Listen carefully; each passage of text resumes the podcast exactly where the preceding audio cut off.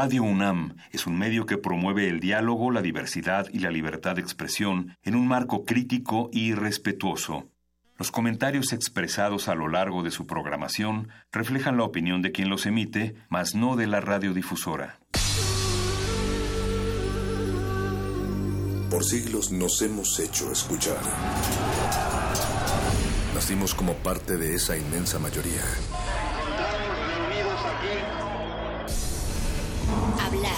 Escuchar. Debatir. Proponer. Cuestionar. Está en nuestra naturaleza. Seamos instrumentos de conciencia de nuestro pueblo. Usamos el sonido porque atraviesa obstáculos. Muros. Fronteras. Nosotros somos la resistencia.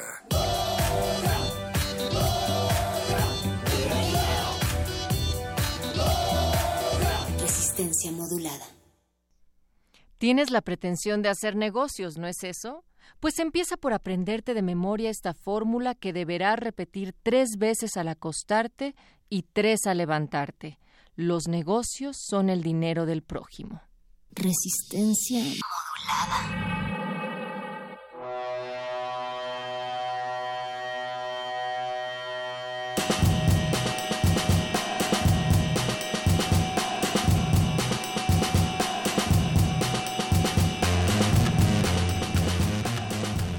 Noche nos robamos su atención, nos robamos las ondas gercianas porque nos contradecimos y porque contenemos multitudes, porque nuestras mentes a veces se contradicen a sí mismas y porque en un minuto estamos aquí en la cabina de Radio UNAM en resistencia modulada y en otro momento estamos al otro lado del mundo eh, invadiendo sus orejas.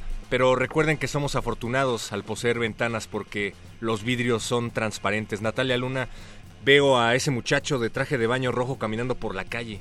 Al perro que tiene dinero se le llama señor perro. ¿Cómo estás? Buenas noches, perro muchacho. Pues 21 de agosto 2017 y seguimos haciendo radio después de más de tres años, pero robándonos su atención eh, aquí en Resistencia Modulada porque nos amarramos a telarañas de cuero, pero no somos Rockefellers. Sobrevivimos eclipses, pero también sobrevivimos a estas 761 emisiones que hasta el día de hoy entonces comenzamos a sumar una más en su presencia en compañía aquí en el 96.1 de Radio Universidad y también agradecemos todas sus llamadas, sus comentarios. Estamos en el WhatsApp en el 47769081, en redes arroba R modulada, Facebook Resistencia Modulada. Y aquellos quienes vienen aftereados, se les ve que todavía traen la fiesta encima porque el sábado tuvimos aquí una agrupación con mucho cariño para celebrar, pues es del otro lado del cristal el Betoques. En la producción está también Lalo Luis, Never Lalo, desde Venezuela, el señor Agustín Mulia, en la operación Alba Martínez en la continuidad y todo el equipo resistente que pues le cayó el sábado y esperamos que también ustedes pudieron haber venido porque había muchos pases por ahí que querían todavía solicitar para llegar a esta sala Julián Carrillo, perro. Recuerden que pueden revivir esa y otras emisiones en nuestro sitio www.resistenciamodulada.com, también en www.radiounam.unam.mx, aunque nos gustaría que nos dijeran cómo están sorteando este difícil día porque alguien se robó el internet y estaría bueno que nos dijeran qué es lo que hacen cuando alguien se roba el internet. Pasan más tiempo con sus familias, le dan abrazos a sus seres queridos, se los se los dosifican. escríbanos a nuestras redes sociales para decirnos qué hacen sin redes sociales. Oh, claro, además hay que estamos pidiendo que nos escriban por internet, sin internet. Nos pueden mandar un mensaje telepático o usar aquel antiguo artefacto llamado teléfono y marcar a qué números, perro. 55 23 54 12 y 55 23 76 82, sobre todo porque es noche de literatura con El Gordo y el Flaco de las Letras en unos momentos más. El Mago Conde y Luis Flores del Mal se van a robar estos micrófonos. Fueron al cajero, a, al cajero de la esquina a sacar letras Pues ya ves que el mago conde siempre lleva en su bolsillo el manual del perfecto timador y también esto se reflejará esta noche a través del muerde lenguas, pero después cultivo de ejercios, el laboratorio sónico de resistencia modulada, tendrá bacterias agridulces muy roqueras que van a invadir esta noche el laboratorio.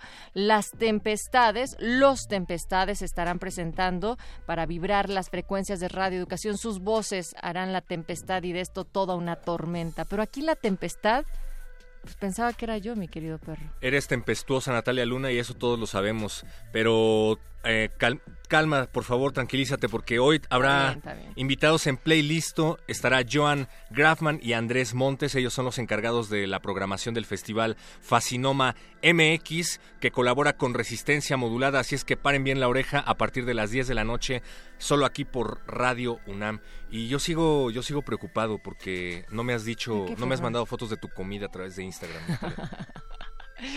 No, no, no, todavía no porque no he tenido dinero y esto tiene que ver con que esta semana vamos a platicar sobre cómo sobrevivir sin dinero, sin morir en el intento o al menos las formas en las cuales la gente ha intentado, en uno de los casos, esto será el jueves con Memo Bautista, sobrevivir simplemente, perro muchacho, con el salario mínimo, por ejemplo. O después mañana, ajá, mañana vamos a tener una conversación eh, sobre los 12 mexicanos más pobres. En fin, todo esto relacionado con el dinero acá en la resistencia y decía Gabriel García Márquez que el día que la mierda tenga algún valor, los pobres nacerán sin culo.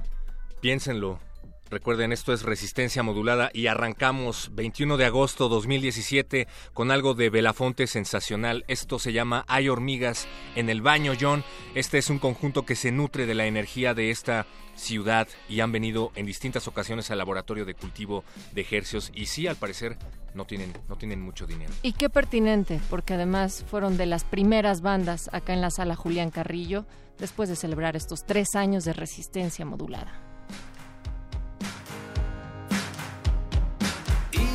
Estas horas del día me pregunto todavía si una silla sigue siendo silla si se rompe alguna pata y ya nadie quiere usarla que apatía.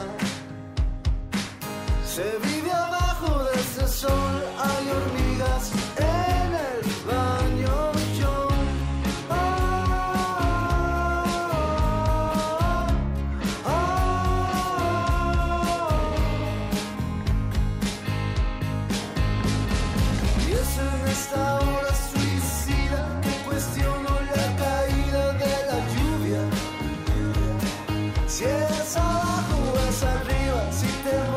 en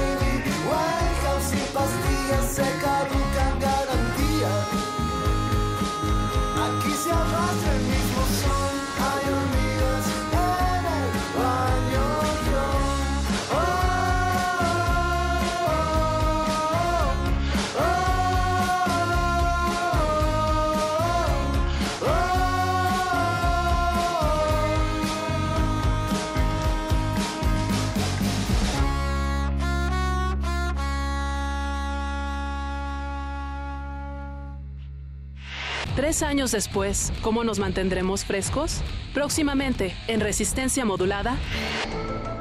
Alrededor de nuestro planeta orbita una estructura artificial de origen y funciones desconocidos que la sabiduría popular ha nombrado el Caballero Negro. Existen grabaciones sonoras que parecen revelar la existencia de criaturas descomunales viviendo en las profundidades del océano. En más de una ocasión, víctimas de terribles accidentes han muerto clínicamente por un par de minutos y al despertar aseguran haber visto el infierno. Área 96.1. Un programa con todo lo que no se puede explicar. Espéralo. Resistencia modulada, tercer aniversario. Radio UNAM. Experiencia sonora. Lánguida la luna libra la lid lúbrica de libros. Maleable la mente emula al mutante milenario. Muerde lenguas, letras, libros y galletas.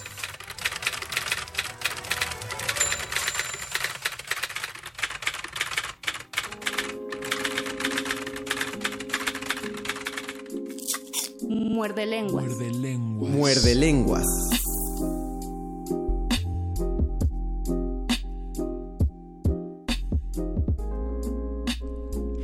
Hemos perdido el Internet en este momento. Además, hemos perdido la oportunidad de ver un eclipse de sol. Y los que nacieron después de 1991 o aún antes se perdieron la posibilidad de verlo hace veintitantos años. También hemos perdido la oportunidad de ver llegar a la izquierda, por ejemplo, o a lo que creemos que es la izquierda. Y perdimos la oportunidad de ver llegar a México en su quinto partido y definitivamente lo seguiremos viendo perder. Y este es el programa que ustedes no se pueden perder porque es el Muerde Lenguas del día agosto 21 de 2017 y vamos a hablar de libros, galletas y pérdidas. ¿Ustedes qué han perdido y qué les duele haber perdido? Perdimos, eh, perdimos nuestra transmisión en vivo por Facebook, lo que nos está haciendo perder chorros y chorros de fanáticos y de likes. Eh, ustedes están perdiendo la oportunidad de reírse de nuestras caras. Eh, ya han pasado por el continente americano tres eclipses totales de sol y el Cruz Azul solo ha llegado a una final de campeonato y también la perdió. Así Me dueles, máquina. Vamos a, a dedicarle estos programas de la perdedera a, no solo al Cruz Azul, Y en sino a algún toda momento hablaremos de Cruz Azulear, qué significa y por qué es importante Cruz Azulear en la vida. Bienvenidos, ese agosto 21, son las 8 de la noche, ya con 15 minutos y está iniciando su programa favorito de letras, libros, galletas. Y pérdidas, y esa fue la voz del Mago Conde. Y la primera que escucharon fue la voz de Luis Flores del Mal. Nepal Y están escuchando también las ambientaciones sonoras del Dr. Arqueles, la- los controles técnicos de Agustín Mulia, la producción de Betoques y de nuestro amigo Lalo Luis. Y bueno, están escuchando Resistencia Modulada. Esto es resistencia y sí, no tenemos ahora transmisión en vivo porque el internet no está jalando, pero ustedes saben que es en general. No es solo nuestro internet, sino el internet de muchas personas. Les, les está pasando algo que no Slim, sabemos. nos estás perdiendo. ¿Es el eclipse acaso? Yo digo que sí. Pero no sé, porque la verdad yo no vi nada. Pues no, no o sea, y aunque se pudiera ver, no se podía ver. O sea, no era. No era recomendable verlo porque si no te quedabas ciego como Donald Trump se acaba de quedar después de verlo directamente, quién sabe por qué. A partir de a partir de mediodía en ninguna ferretería de ningún lugar de la Ciudad de México se podían conseguir ya filtros para soldar. Eso me recuerda mucho al 2009 cuando no se podían conseguir tapabocas por la influenza. Fue algo así, una epidemia, Sí, ahora una epidemia visual y no eh, de bichos que se te hospedaban en los pulmones. Esto es el muerde lenguas de las pérdidas. Díganos ustedes qué es lo que han perdido. eh, principalmente vamos a hacer una pregunta en concreto, Luisito. ¿Cuál es ese libro que lamentaron perder y de qué manera se les perdió? ¿A quién se lo prestaron y en qué contexto? Exactamente, porque yo, yo sé que es muy estúpido pregunta eh, cuando dices, ay, se me perdió la cartera, ¿dónde? Y tú dices, pues si supiera dónde la perdí, la tendría, pero no, sí, generalmente sí ubicamos algún punto a partir de donde ya no traíamos la cartera, el paraguas o el libro, exacto, ¿a quién se lo prestaron o de qué manera lo perdieron y fue Porque, desagradable? porque dice el viejo sabio chino que nadie sabe los libros que tiene hasta que los presta y no se los vuelven a no se los vuelven a dar. Y este arte de la pérdida pues me hace pensar que no es grosería decir que perder libros es una estupidez. Es una estupidez, sí, y a todos nos ha pasado. El libro que a mí me ha- más me ha dolido prestar y perder fue Rayuela en edición Cátedra. Yo lo leí y ustedes saben que la- las ediciones Cátedra, además de ser carísimas, tienen un buen estudio introductorio y además tienen muchas notas a pie de página que a veces son datos inútiles, pero es bonito leerlo.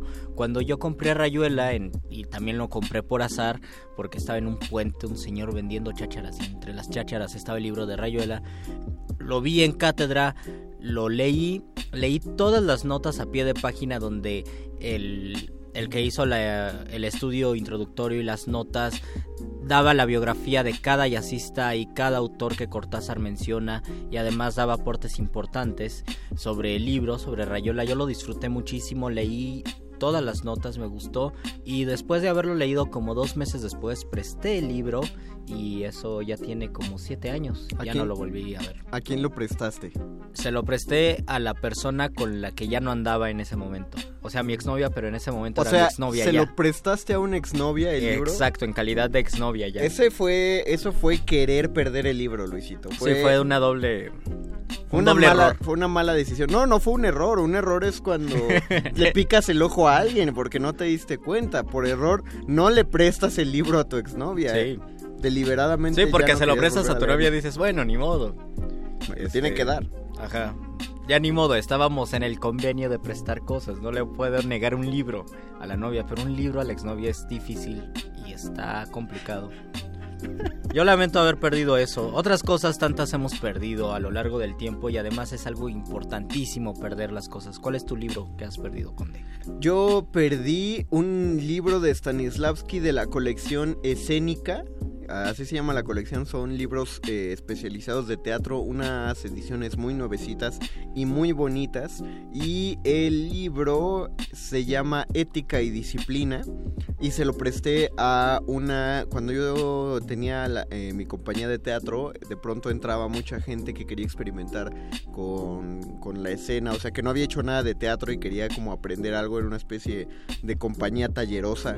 Entonces, eh, una de, de las actrices que entró así le presté ética y disciplina para ver si, si se educaba en algo y se ponía a la altura de los demás que sí estaban eh, estudiando teatro y pues jamás me lo devolvió. O sea, dio su función y como a la semana se fue a otro estado, ahorita ya no sé, ni siquiera la tengo en Facebook y pues ya di ese libro por perdido. Algo y es que muy me- triste porque es muy Sí. padre. Sí, es cualquier libro. Algunos no, algunos no me dolerían perder definitivamente. Dices, bueno, pues ese libro no me interesaba. Llegó a, tal vez a mi biblioteca por casualidad, pero otros, otros duelen muchísimo y queremos por eso saber cuáles son los libros que ustedes han perdido, en qué contexto los han perdido y por qué lo han hecho. Yo pienso mucho en la bisemia, el doble significado que tiene la palabra perder. Perder como sinónimo de, de fracasar o de ganar y perder como sinónimo de extraviar algo. Eh, las dos, por ejemplo, el Cruz Azul pierde como sinónimo de fracasar, antónimo de ganar, pero de, de alguna manera también pierde como extraviar, se le extravía el trofeo, pierde, siente No. la pérdida de no haber llegado a la final durante 20 años, por ejemplo. Ah, Y las dos, y las dos definiciones son bien importantes para aprender. No, a- pero, pero creo que ahí no aplica el perder de extraviar. A valorar. O sea, sí, sí es el perder de derrota. Pero no hay en un sentido metafórico, eh, extravían el título. No. Se les perdió otra vez. Que no todo, todo encaja en cualquier cosa hablando en sentido metafórico. Eso sí. Entonces, no, no, pues no lo pierden. Saben quién tiene la, de la copa, saben quién se la ganó y saben quién se las arrebató. Eso sí, y eh, creo que el fútbol es una de las... Ahí sí es una de las representaciones de la pérdida que más nos interesan porque evoca muchísimo el hecho que estés en una final y pierda tu equipo.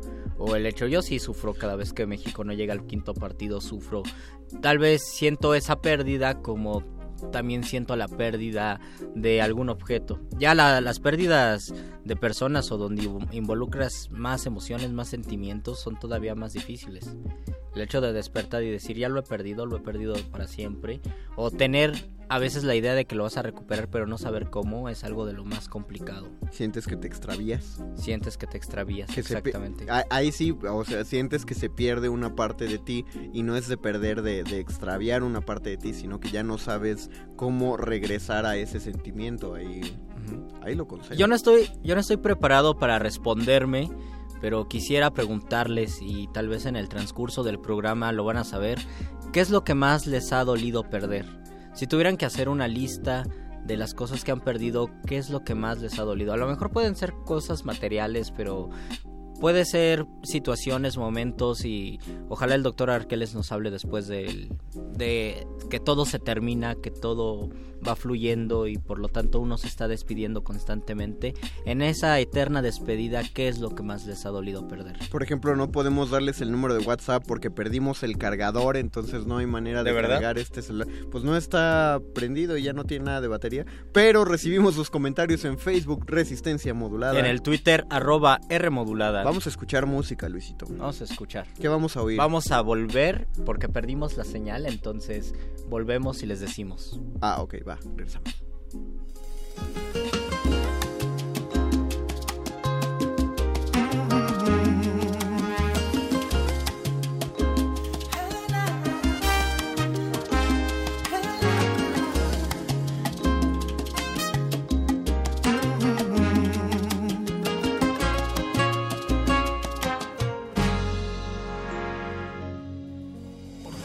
En el alma cuando aún podía?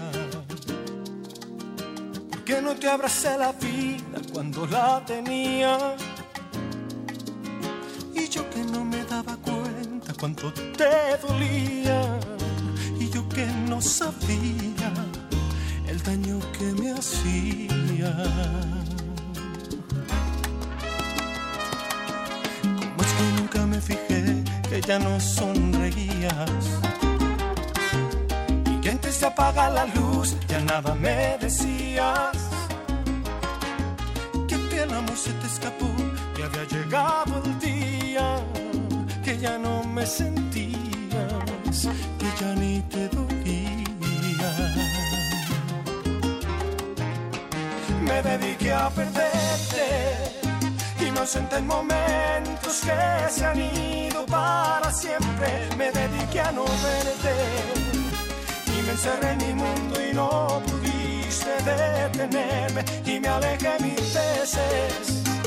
Y cuando regresé te había perdido para siempre y quise detenerte. Y entonces descubrí que ya mirabas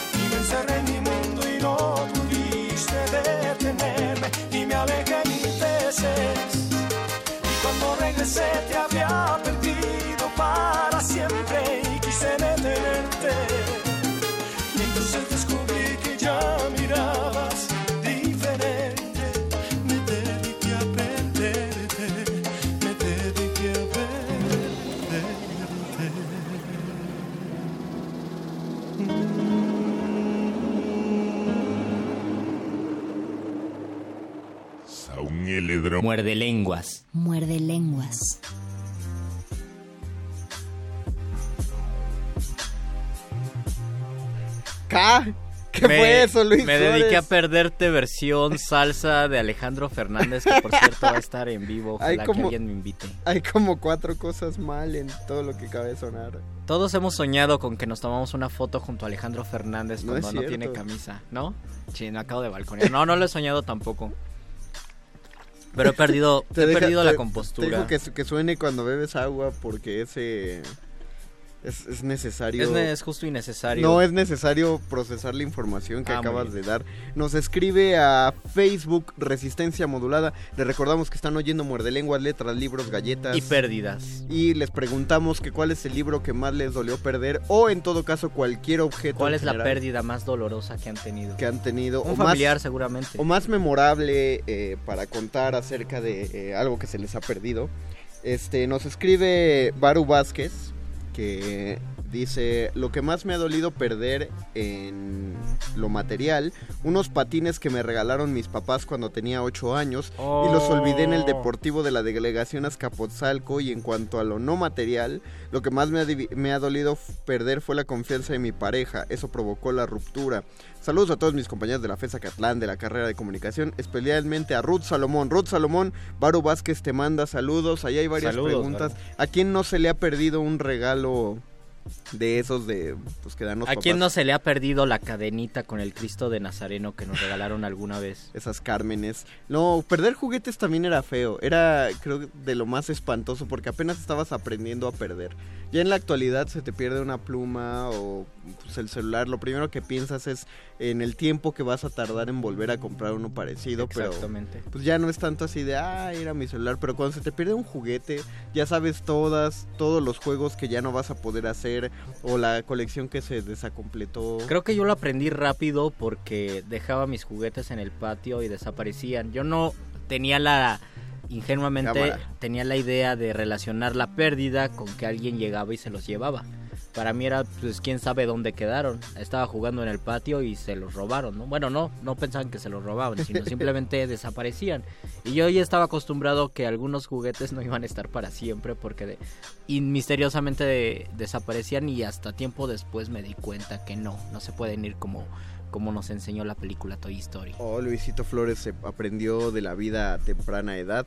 Ahí le preguntaría a Baru si nos quiere eh, compartir eso. Es por qué se perdió la confianza de la pareja. Porque dicho así, de bote pronto, yo siento que uno no... eh, Uno no hace que la confianza en uno... O sea, no es gr- gratis, pues, que se pierda esa confianza. Una de dos, o nunca existió la confianza, o algo hizo Oh, uno. no digas eso. No, sí, es que o, o nunca o nunca estuvo o algo o algo hacemos para que dejen de Pero no puede ser la otra persona que haga algo para que pierdas tú la confianza en esa persona sin deberla ni temerla.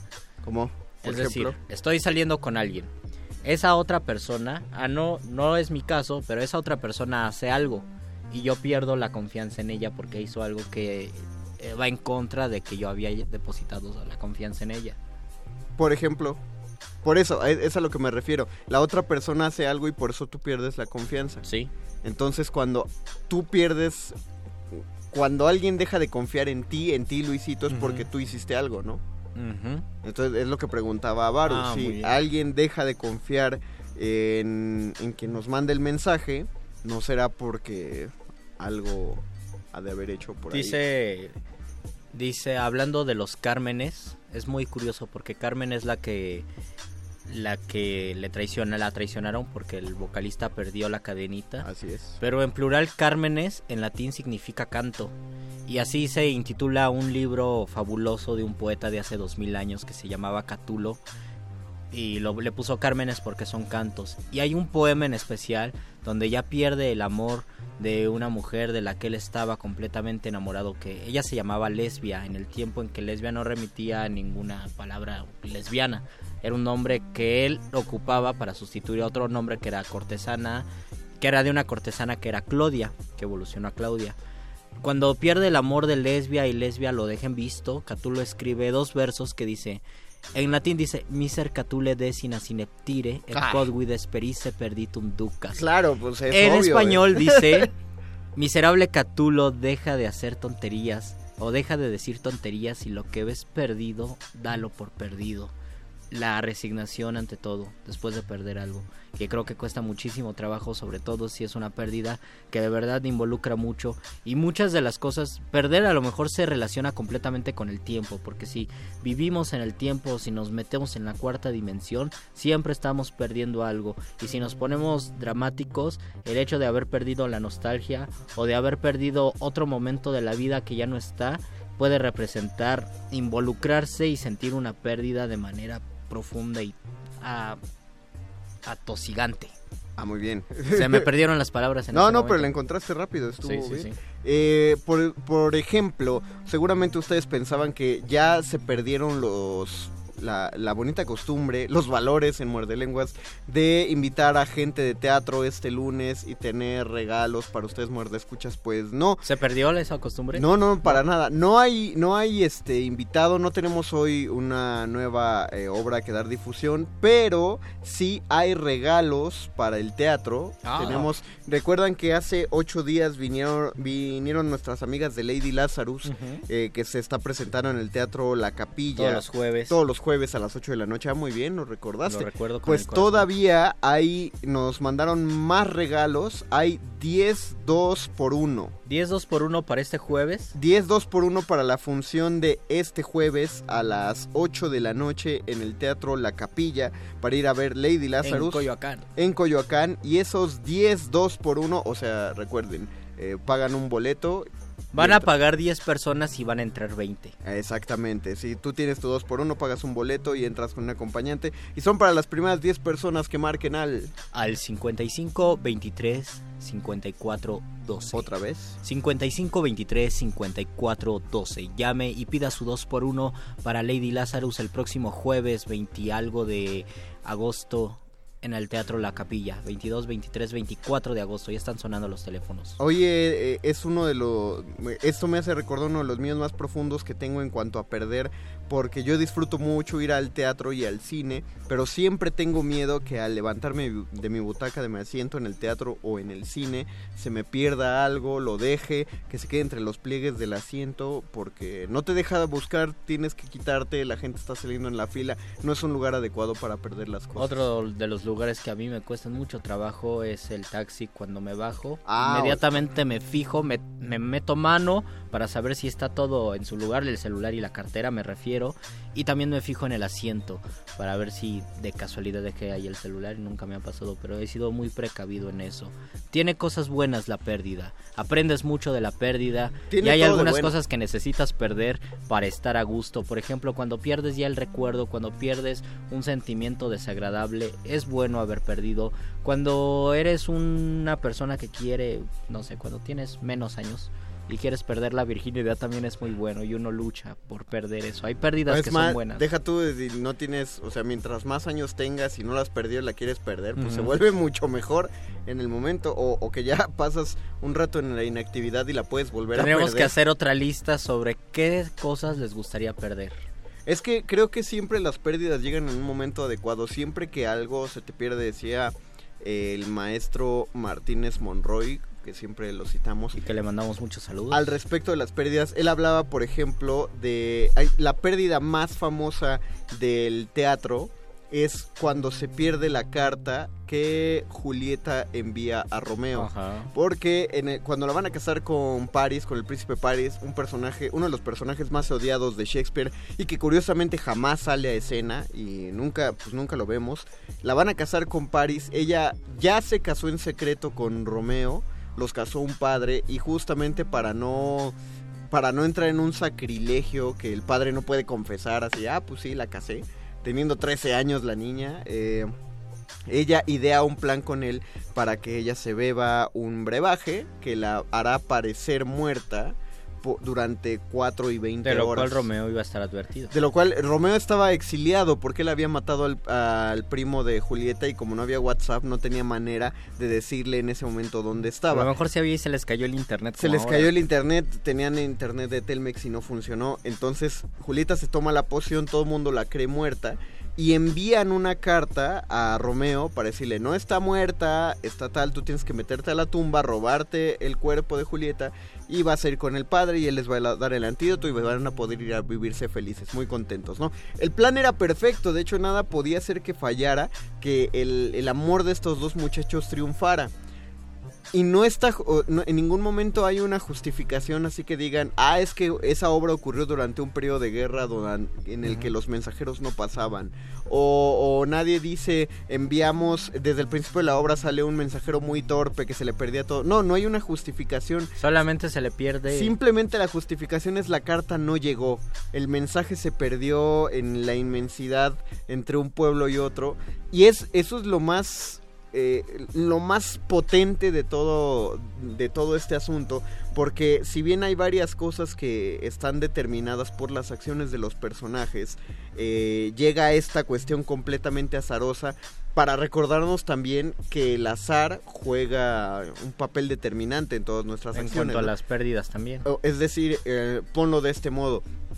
Si tú eh, tienes medido el tiempo que cuando vas a trabajar, sabes cuánto tiempo te haces así el trabajo, es muy azaroso que te salgas con el tiempo medido porque llega a pasar que hay tráfico, que no funciona el metro, que algo ocurre y eso te hace llegar tarde. Entonces, eres tú dejándote las O riendas. las pérdidas humanas a veces dependen por el tiempo Ah, también, por factores del azar donde si hubiera salido cinco minutos antes tal vez no habría pasado el carro. que- Pero, pero que ahí va, ahí va la otra lectura. Eh, pregunta el maestro Martínez Monroy, si me hubiera salido cinco minutos antes no habrían arrollado a fulano. Sí. Entonces, ¿por qué sí se salió cinco minutos?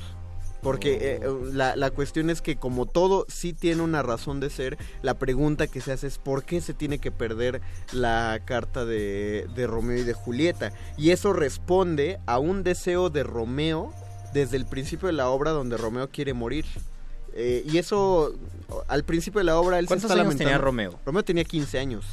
Julieta tenía cat- eh, 13. Estaba cumpliendo 13. Al principio de la obra va a una fiesta donde Julieta apenas tiene 13 años. Eh, no, 14. Romeo tenía 14. Y lo acababa de dejar una novia que se llamaba Rosalina, que tampoco sale a cuadro jamás.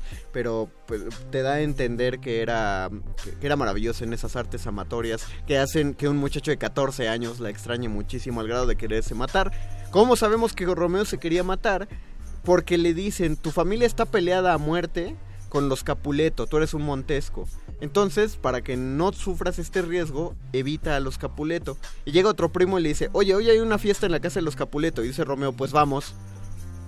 ¿Por qué vas a la casa de la gente que te podría apuñalar apenas Porque te te vea? quieres ma- Porque te porque quieres te morir. quieres morir y, es- y entonces ese es el motivo, es una manera inconsciente porque ya sabemos que del mismo modo que somatizamos enfermedades, también somatizamos acciones. y Entonces, se somatizan las situaciones. exactamente. y Tendríamos que preguntarnos, está raro preguntarse eso y a lo mejor pueden decir que no es verdad, pero si nos quitan algo en el metro, tendríamos que decir por qué nos quitaron eso. Exactamente, sí, piénsalo Porque muchas parte de nuestra voluntad inconsciente quiso que te quitaran eso. Cada vez que pierdan el celular, revisen alrededor de su vida de que estaban hartos que llegara por el celular. Muchas veces uno, eh, la mayoría de la gente piensa, es que el celular es mi método de trabajo, es mi oficina móvil, sin él estoy desconectado del mundo. Pues a lo mejor es lo que uno necesitaba o quería en ese momento, que ya no, ya no tener llamadas del trabajo. Te cansa la, eh, contestar mensajes. Claro que sí.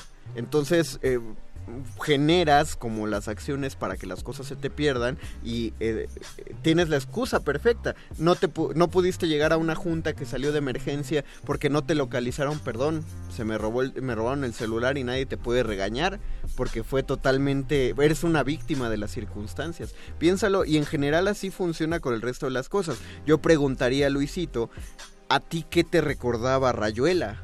¿O qué situaciones te hacía rememorar Rayuela para que generaras esta acción en la que se la das a una exnovia a sabiendas de que regalar un libro es una cosa muy, muy peligrosa? Acabo de tener un momento epifánico ¿Ves? aquí al aire. A ver, dinos. a todas luces. Ese libro lo leí justo para superar esa ruptura amorosa. Yo me sentía muy mal, no tenía mente para hacer ninguna otra cosa, entonces dije, ah, un libro grueso que pueda leer durante un par de semanas o meses mientras voy pasando este proceso tan difícil. Agarré Rayuela y lo leí justo por eso. No lo había pensado, pero y tiene tiene toda la toda la razón y la relación porque cuando terminé el libro y sentí que había sanado un poco, regalé el libro a esa persona que había sido el detonante para que pasara esta situación. Por lo tanto, no quería superar.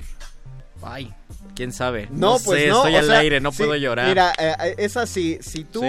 quieres dejar de tomar refresco, pues no lo compras. Sí, no verdad. compras un refresco y lo tienes en el refri, pues nada más para medir a ver si. No, si quieres superar a alguien, no le hablas. Sí. No, no, no aplica el borrarlo de Facebook porque vas a estarlo stalkeando de otro modo, ¿no? Simplemente eh, te niegas ese contacto. Antes de ir a una canción, por ejemplo, muy ad hoc a lo que estamos hablando, nos respondió Barú Vázquez y no voy a leer con tanta precisión el mensaje que agradecemos muchísimo porque nos está confiando una anécdota de su vida, pero a grandes rasgos dice que básicamente fue culpa de las redes sociales Oh. donde su pareja le revisa ahí un par de cosillas que nos asegura que ni siquiera eran comprometedoras como para que le, pues, le fuera tan mal. Pero es justo lo que te decía hace rato, Luisito. O nunca hubo confianza o la confianza sí se perdió por algo. Claro. Si te revisan el celular, yo no sé qué hace la gente andando con otra gente que les revise el celular. No, yo tampoco sé. Porque eso, de entrada, si alguien te quiere revisar el celular, es es súper enfermo. Beto que se acaba de hacer la misma cara de ¿qué le pasa a esa gente? Porque sí Casi siempre la que la persona que te quiere revisar el celular es la persona que hace algo. o no, pero ya, ya está haciendo algo. Sí. Solamente el hecho de querer revisar tu celular es muy enfermo. De entrada, si están con alguien así, créanme, no confíen ustedes. Y aunque no tengan un mensaje o no tengan nada, jamás va a confiar, va a buscar otras maneras y, y no, no tienen Salgan de ahí, huyan, Salgan de pierdan ahí, esa huyan. situación. Piérdanse esa persona. ¿Qué vamos a oír, Luisito? ¿Sabemos o, o se nos perdió también Se el nos dato? perdió el dato, Ah, pero bueno. en cuanto regresemos les decimos que vamos a escuchar. Están en el muerde lenguas. Muerde. Muerde lenguas. Estoy perdido y no sé qué camino me trajo hasta aquí. Estoy vencido y será mi destino sufrir hasta el fin. Siento aquí en mi pecho el remordimiento de mi proceder pues me duele el alma, vivo con la angustia de tu padecer.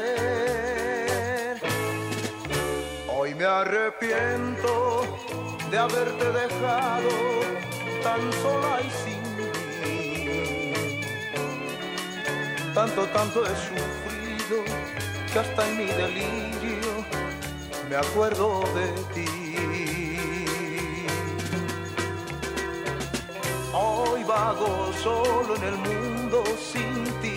No sé si pueda dejarte de amar.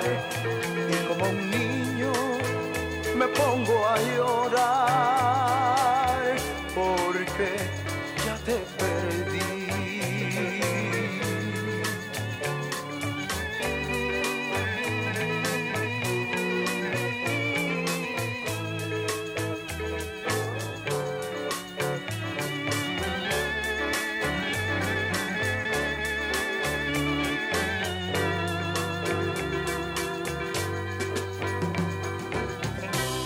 vago solo en el mundo sin ti.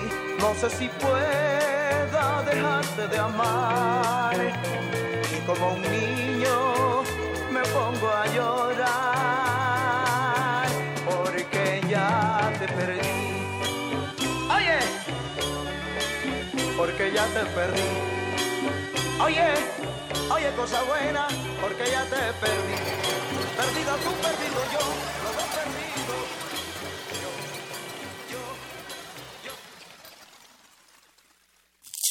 Muerde lenguas. Muerde lenguas. Muerde lenguas.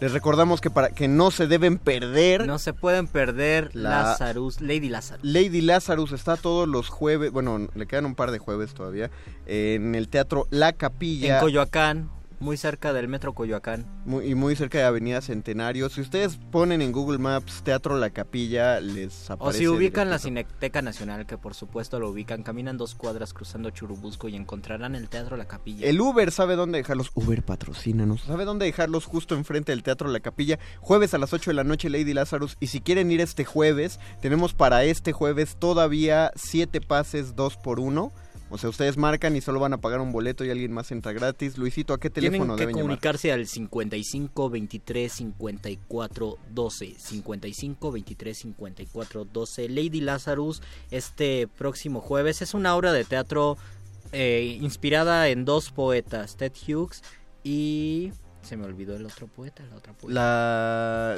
¿Te, lo vi... ¿Te la recuerdo? ¿Te recuerdo una estufita de gas? Sí, sí, sí. O sea, sí me acuerdo, pero olvido el nombre. Silvia Plath. Silvia Plath, perdón. Silvia Plath y Ted Hughes. Iba a decir Edith Piaf. Yo también.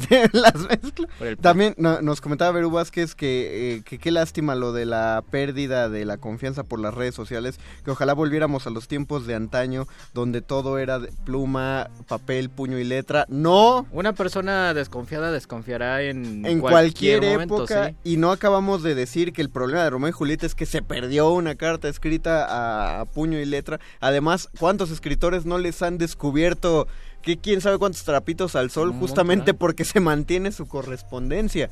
No, Y muchos han querido que se pierdan todos los libros que han escrito y que se arrepienten de hacerlo. Cuando de verdad se arrepiente, ellos mismos los pierden. Y si no se arrepienten, pues lo dicen entre dientes, como tal vez lo dijo Kafka en algún momento. Sí. Y también lo dijo Virgilio, dijo, quemen mi obra, no vale nada mi obra. Y lo han dicho muchos otros. El mismo Borges dijo, una recomendación, no lean a Borges. Pero si fuera así, Pero bueno, no pero- lo habrían publicado. Pero Borges lo dijo ya que lo estaban entrevistando Claro, y quien ya que oyó era un consagrado. y quien oyó esa entrevista pues ya, o sea, es Uno, es uno entiende la metáfora. Eh, Baru Vázquez nos dice que quiere saber nuestros nombres porque apenas nos acaba de, de encontrar, o sea, Ah, nos conoció hoy. Baru. Bienvenido Baru Vázquez a Radio UNAM, estás escuchando Ra- Resistencia Modulada, en particular su sección de literatura, galletas y pérdidas. Y pérdidas. Hoy trata de pérdidas, eh, estamos tus Estamos amigos. tres voces. Está- Esta es la voz de Luis Flores del Mal. Él es Luis Flores del Mal, aquí habla el Mago Conde y vamos a presentarte a la tercera voz que todos deben conocer porque llegó la mejor sección de Muerde el Lenguas. momento apoteósico de la noche. Es la hora de la iluminación. Cuando la primer duda del hombre surgió, el universo respondió con el conocimiento en forma de persona. Una persona con suéter.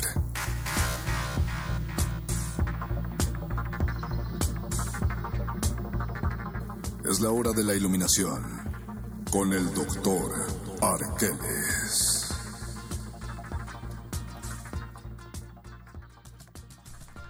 Bienvenido, querido doctor Arqueles, a su sección en Muerde Lenguas, Letras, No nos Libros podemos y Galletas. perder su sección. Gracias, Mario Conde. No queríamos perderlo en las ondas gercianas. Díganos, Doc, ¿qué, ¿usted qué ha perdido, doctor? Alguien que todo lo sabe y alguien que está en todos lados y que todo lo puede, ¿puede perder algo? Precisamente uno lo pierde todo para recibirlo todo de nuevo, mi querido Mario Conde. A ver.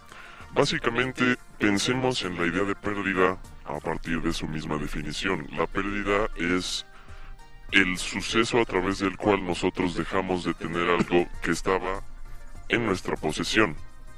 Por lo tanto, hacemos referencia a la posesividad Y al apego. y al apego, precisamente, mi querido Luis Flores del Mal. dice la etimología de Chile que, bueno, la página de etimologías que perder es per, que es, es el prefijo del todo, Ajá. completamente, y dere, que viene de dare, dar, significa dar todo. Cuando uno pierde algo es que lo da todo. Exactamente, mi querido Luis Flores. Entonces, ¿por qué nosotros tenemos esta visión pesimista y negativa de la pérdida?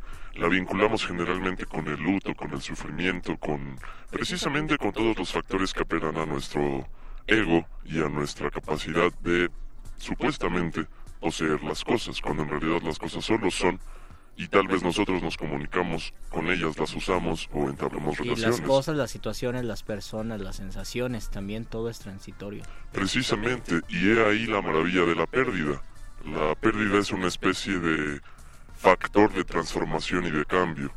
Generalmente cuando uno pierde algo dentro de esta misma lógica de la posesión, entra en una especie de estado de crisis. Ya hablaban ustedes de las relaciones amorosas. Ajá, Al perder una pareja se entra en crisis porque uno lo que realmente ha perdido al parecer es su propia imagen, su propia identidad, aquello que le caracterizaba por haberse encontrado con una imagen que le ofreció amor y le ofreció aprendizaje, pero que lo hizo alejarse tal el vez. problema, sí, el problema es que a veces no, no aprendemos a perder y no sabemos perder.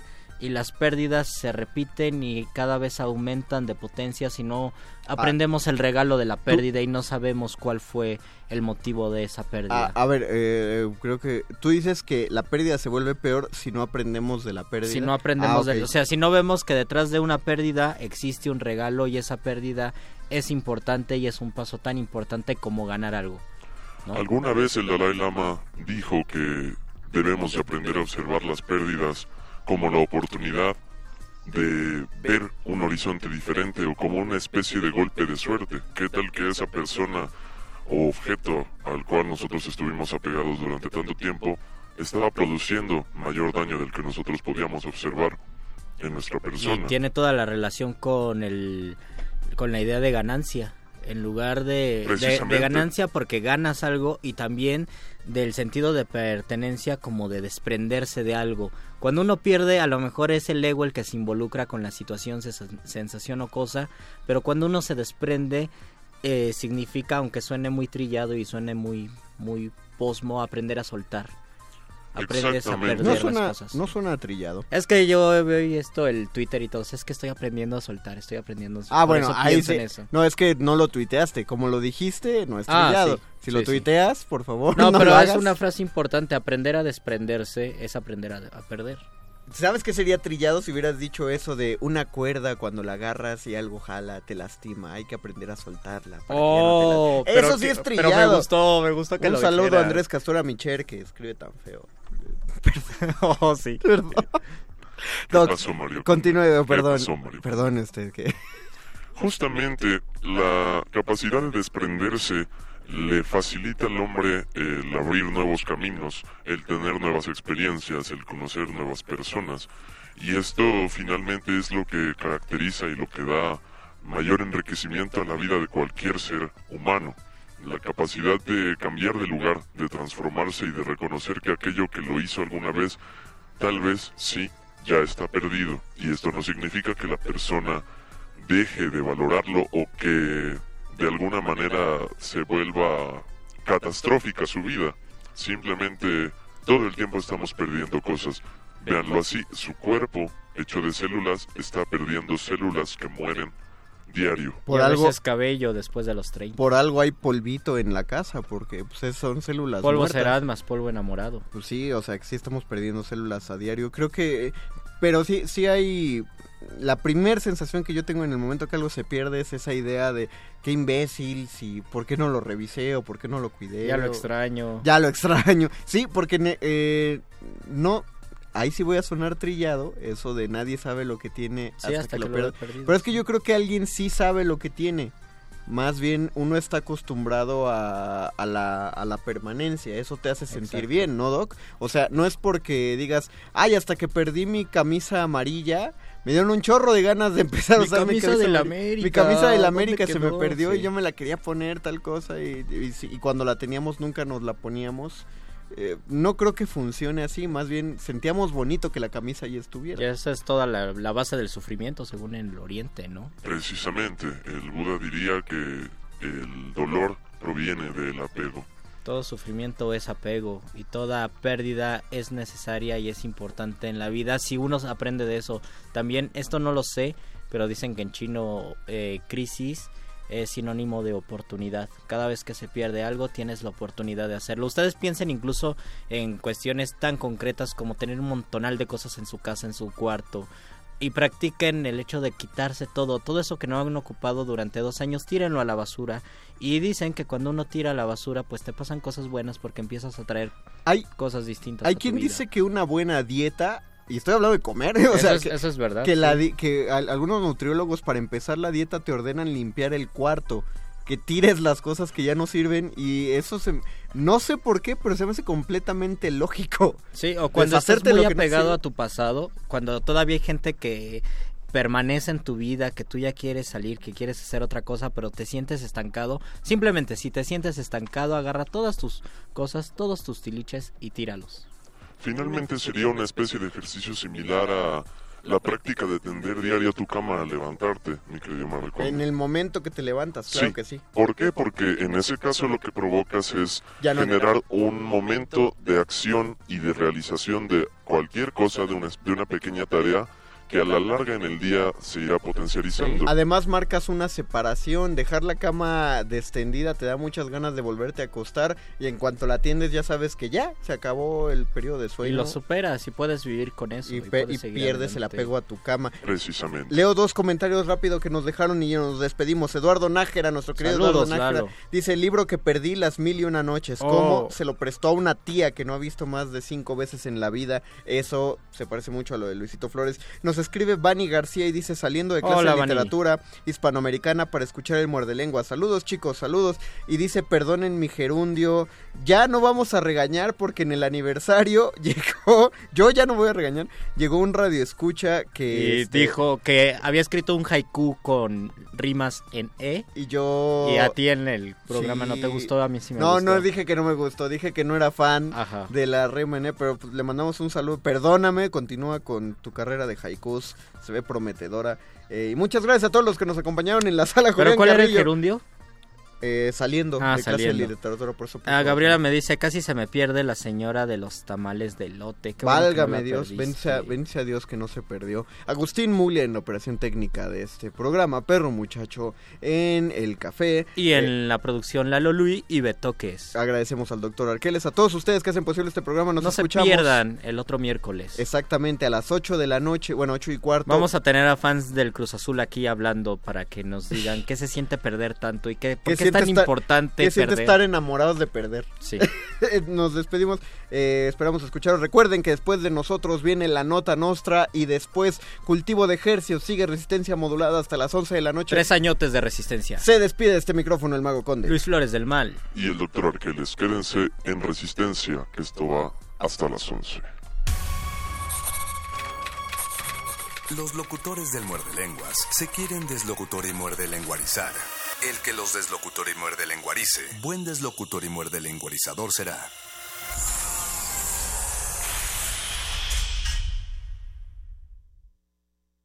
Resistencia modulada.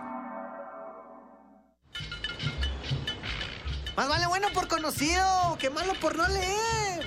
Pues, La UNAM te invita a la primera Feria Internacional del Libro Universitario, un evento 100% universitario para disfrutar de la oferta editorial de América Latina y España. Del 22 al 27 de agosto en el Centro de Exposiciones y Congresos UNAM, Avenida del Imán, número 10, Ciudad Universitaria. A que no puedes leer solo uno. Feria Internacional del Libro Universitario. Una cita con el conocimiento.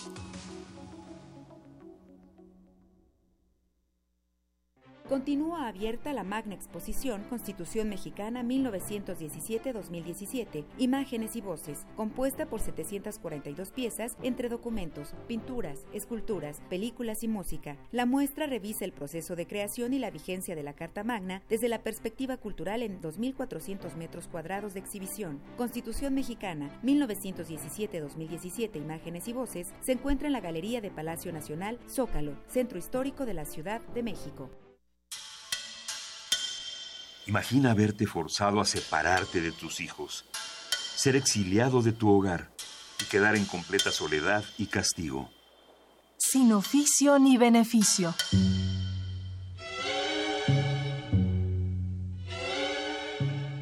Espectáculo unipersonal dancístico de Luciana Ruiz. Un viaje en transatlántico que nos narra la historia de una generación para la cual la migración fue parte fundamental de su identidad latinoamericana. Todos los martes de agosto, 20 horas, en la sala Julián Carrillo.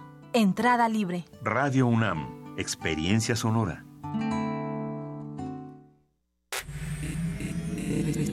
Resistencia modulada.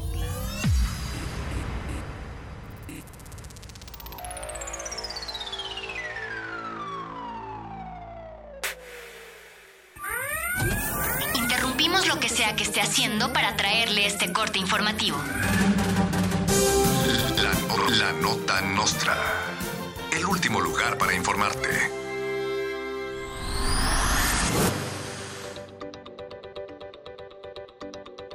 Investigadores del Instituto de Astronomía de la UNAM aseguran que a partir de ahora los eclipses dejarán de ser catalogados como fenómenos naturales y pasarán a ser estudiados como fenómenos de redes sociales. Los interesados en analizar eclipses podrán inscribirse en la Facultad de Community Managers que será inaugurada dentro del Instituto de Astronomía de la máxima casa de estudios. Javier Duarte inicia huelga de hambre y termina con la deuda en Veracruz. El dinero destinado a la alimentación de Javier Duarte en prisión fue enviado a Veracruz y en dos días se reunieron los 60 mil millones de pesos que se robó. El gobierno de Veracruz aseguró que ya solo falta administrar esa abundancia y planean convertir al Estado en el principal exportador mundial de frutsis y pingüinos. Godzilla y el Chupacabras protagonizarán una nueva producción mexicana dirigida por Eugenio Derbez, luego de que se difundiera la noticia de que la nueva película sobre el PRI sería protagonizada por Godzilla y se filmará en la Ciudad de México. El visionario director mexicano Eugenio Derbez anunció una nueva producción exclusiva para la plataforma Blim que enfrentará a dos de las bestias más icónicas de nuestro país. Aún no se confirma al actor que interpretará al Chupacabras, pero Carlos Salinas de Gortari está interesado en el papel. Chilangos decepcionados porque no se notó que hubo eclipse, organizan marcha que partirá desde el Ángel de la Independencia. Se convoca a que los asistentes lleguen con antorchas y otros objetos inflamables. Vamos a quemar el observatorio para que esto no vuelva a pasar. Hubo mucha algarabía, mucho ruido y descontrol por contemplar cómo el sol tras la luna se escondía, pero a plena luz del día nadie pudo ver gran cosa Quizás la luna tramposa eclipsar no le apetece y aquí solo se oscurece cuando la tarde es lluviosa.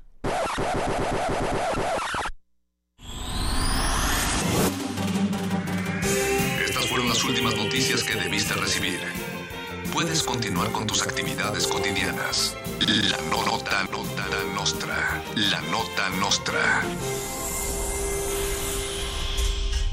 Resistencia modulada.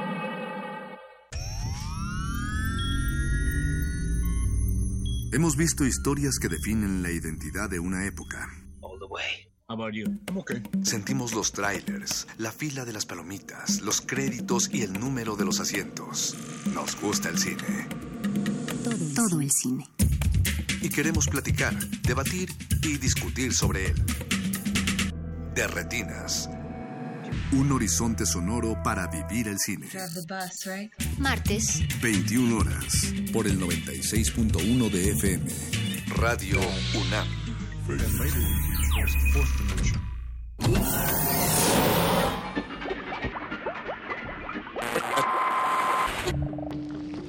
Entre los brotes culturales silvestres y la hidroponía acusmática se encuentran las conversaciones cantadas. Estudiamos el milagro de la música libre en el aire. Cultivo de hercios.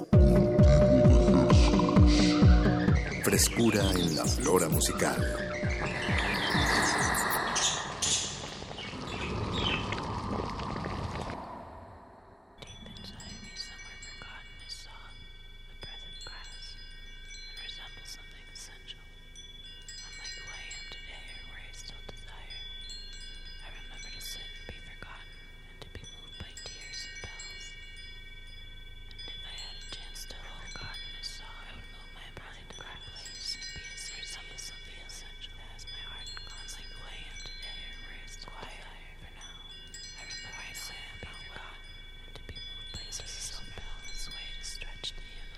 Organismos audiosensibles inmersos en tempestades meteorológicas que progresivamente se manifiestan en aires impetuosos. Ya comienza otra refrescante emisión de cultivo de hercios. La oscurecida brisa sónica de resistencia modulada, donde se propagan las más frescas variedades son- sonoras que hacemos llegar hasta sus oídos. Por la frecuencia de Radio NAM 96.1 de FM, XEUN, transmitiendo en vivo con 100.000 watts de potencia desde el Valle de México. Y llegamos a la aldea global, truene, llueve o relampaguee o granice, a través de nuestro portal en línea www.resistenciamodulada.com. Les hablan desde estos micrófonos Paquito de Pablo y Apache Raspi. Y es un verdadero honor y placer estar eh, pues tras esta emisión en esta cabina, en esta frecuencia y agradecemos muchísimo su sintonía porque pues este espacio se trata de que usted tenga una, una pequeña vitrina de, de lo que sucede en esta en esta Ciudad de México eh, musicalmente. Musicalmente hablando, así es. Por supuesto, agradecemos al equipo de producción, Eduardo Luis y Betoques al frente, agarrados de la mano, por supuesto, de don Agustín Mulia en la operación técnica, todos muy bien agarrados de la mano. Y de los oídos también. Sobre todo. Hay, hay jalones de oídos y algo ahí no está sonando correctamente. Pero, ¿qué, qué, qué estamos escuchando, Paco? Pues estamos, en este momento estamos rodeados de susurros y campanas y esto se debe a que queremos hacerles una invitación y para ello pues quisimos antojarles eh, sonoramente y musicalmente el trabajo de una artista a quien con mucho gusto y mucho placer tenemos en la línea telefónica, se trata de Camil Mandoki y si no me equivoco, Camil, ¿te- ¿estás ahí? ¿Nos escuchas? Aquí estoy. Hola Camil, ¿cómo estás? Hola, bien, ¿y ustedes? Bien, bien, qué gusto saludarte. Igual. Aquí en la radio frente a todos. ¿Tú dónde te encuentras en este momento, Camil? Yo ando en mi estudio ahorita. Eso. ¿Andabas grabando algo o produciendo? No, más bien preparando. El show, ¿verdad? Sí. Eso. Digo, ahorita da- daremos detalles y hasta una cortesía por ahí doble para la persona que se comunique, pero pues ya que te tenemos aquí tu viva voz, eh, aprovechemos. Que es muy característica, muy con mucho eco, muy profunda. eh, de, de, de- de dónde viene esta voz, Camil Mandoki? ¿De dónde viene? Sí, eh, cuéntanos un poquito como, como de tu proyecto, cuánto tiene, de dónde se Este. inspira. Eh, mi proyecto supongo que lo he estado presentando oficialmente desde desde que será 2013 o 14 y este pues se inspira pues eso yo creo que va cambiando. Eso.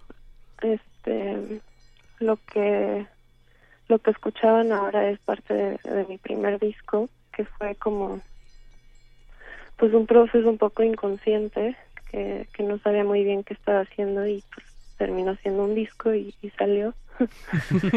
Y, y después este pero ahorita ando pues en un proceso bien distinto con mi segundo disco este estoy trabajando con cinco mujeres. Ok. y de una colaboración colaboración como interdisciplinaria. Porque está está Sofía Ortiz que, que es artista plástica pero también hace performance y pues hace muchas cosas en realidad video. Este Concepción Huerta que es artista sonora pero también hace video edita es fotógrafa este Librana Cervantes que tiene su banda Victoria pero es violinista también toca clásico este Marianita que es actriz y directora y Lucía que es actriz entonces pues, somos seis mujeres colaborando en un disco que yo empecé hace como seis meses y ahorita lo estoy presentando en vivo un poco para probar y alimentar el proceso de estudio también Claro. ¿Este nuevo material ya tiene nombre o, y más o menos fecha o todavía está en proceso? Todavía está proceso no tiene varios nombres prospectos pero no todavía no El, el, el disco, bueno, el nombre del, con el material que, que estrenaste está increíble. We used to talk for hours. So- solíamos hablar por horas. Sí. está increíble. Y bueno, Sí. este, es- todo este grupo del que nos hablas eh, es un performance audiovisual, ¿no? Que vas a estar presentando ahora el jueves 24 de agosto. Eh, como parte de, de ensamble. Sí, exacto. Sí, bueno, lo visual cae, en, en este en particular, cae en sus cuerpos. Este. Y, y en la luz, sí, pero, pero sobre todo en sus cuerpos y en su, en su expresión, pues todavía no incorporamos video y, y también el espacio no tiene para proyectar, entonces en este en este show van a ser puro cuerpo. Sí, que por cierto, bueno, ya que mencionas el lugar, eh, va a ser en el, en el Imperial, que está en la calle de Álvaro Obregón 293 en la colonia Roma. Y mencionaste eh, el- la, una de las de las artistas que, que abren el show es. Concepción Huerta. ¿Va a estar contigo? Va a estar, Sí. ella va a abrir y aparte va a estar ahí contigo. Exactamente, sí. Concepción Huerta. Pues este, este evento, como ya dijimos, es el jueves y pues vamos a regalar un boleto doble. Un a- pase doble. Un pase doble. Eh, ¿Quieres que contesten alguna pregunta, Camil, o, o nada más a la primera persona que, que marque? La primera que marque, venga. pues ya saben, eh, pues este jueves, como dices, este colectivo de, de cinco mujeres, enhorabuena, que van a pues hacer ahí un performance audiovisual en el Imperial eh, como parte de, ensamble. Eh, ¿Algo que quieras agregar para el show o para animar a la gente que marque? Este, pues yo estoy muy emocionada de esta presentación. Ha sido una colaboración bien bonita y y pues estoy muy ansiosa de, de ver de ver qué pasa porque hemos estado preparando como de, en procesos muy distintos, en etapas muy distintas y, y ahora es como el momento que vamos a ver cómo cómo interactúa todo junto. ¿Cómo truenan los chicharrones? Ajá, exacto. Cómo truenan los chicharrones. Oye, Camil, eh, pues la verdad, eh, ahorita vamos a escuchar un tema para que de, de tu primer disco, eh, para que la gente se le acabe, pues conozca más de tu proyecto, que la verdad eh, lo celebro aquí al aire. Es, es un- una propuesta muy interesante eh, de piano y de, como dije, una, una voz muy particular con efectos muy, muy bien manejados. Eh, eh, bueno, la primera persona que marque al 55 23 76 82 se lleva un pase doble para este jueves en el Imperial para ver a Camil Mandoki y a Concepción Huerta. Marque ahora. 55 23 76 82. ¿Te parece si escuchamos This is not life? Claro, sí. Esto no es vida. Esto no es vida. ¿Algo que quieras agregar del tema o ya música maestros? Tú nos dices, tú mandas en este espacio, Camil. Música, maestro. Camil, muchas gracias por tomarnos la llamada y pues nos veremos en un par de noches allá Eh, en el sí. Imperial. Sí, qué gusto me. Muchas gracias a ustedes. Eso, y de, Gracias ver- a ti, Carlos. de verdad chequen en SoundCloud el disco de Camil Mandoki, We Used to Talk for Hours. Para noches como esta, ¿no? O bueno, las últimas noches llenas de, de lluvia Eclipses. o de eclipses. Bueno, es contradictorio decir noches de eclipses, no tiene sentido. sí, un poco. Pero como todo el mundo está hablando de eso, ¿por qué no? Sí, no, es un es buena música para sentarse un rato y sentirse acompañado. Ya se, Escuchemos. ya se fue el boleto Ah, de, se el de boleto. Camil.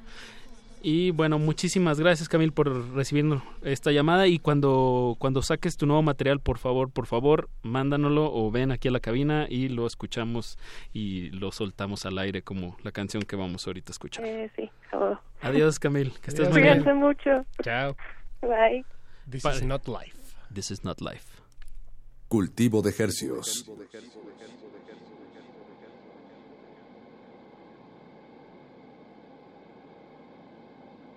This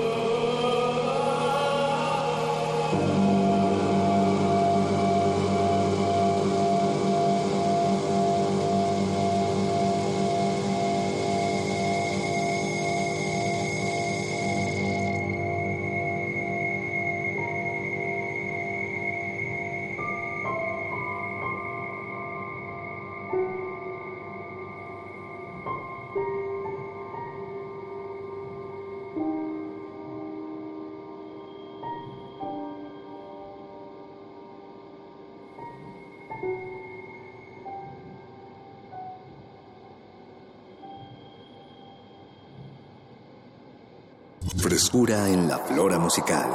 Cultivo de Jercias.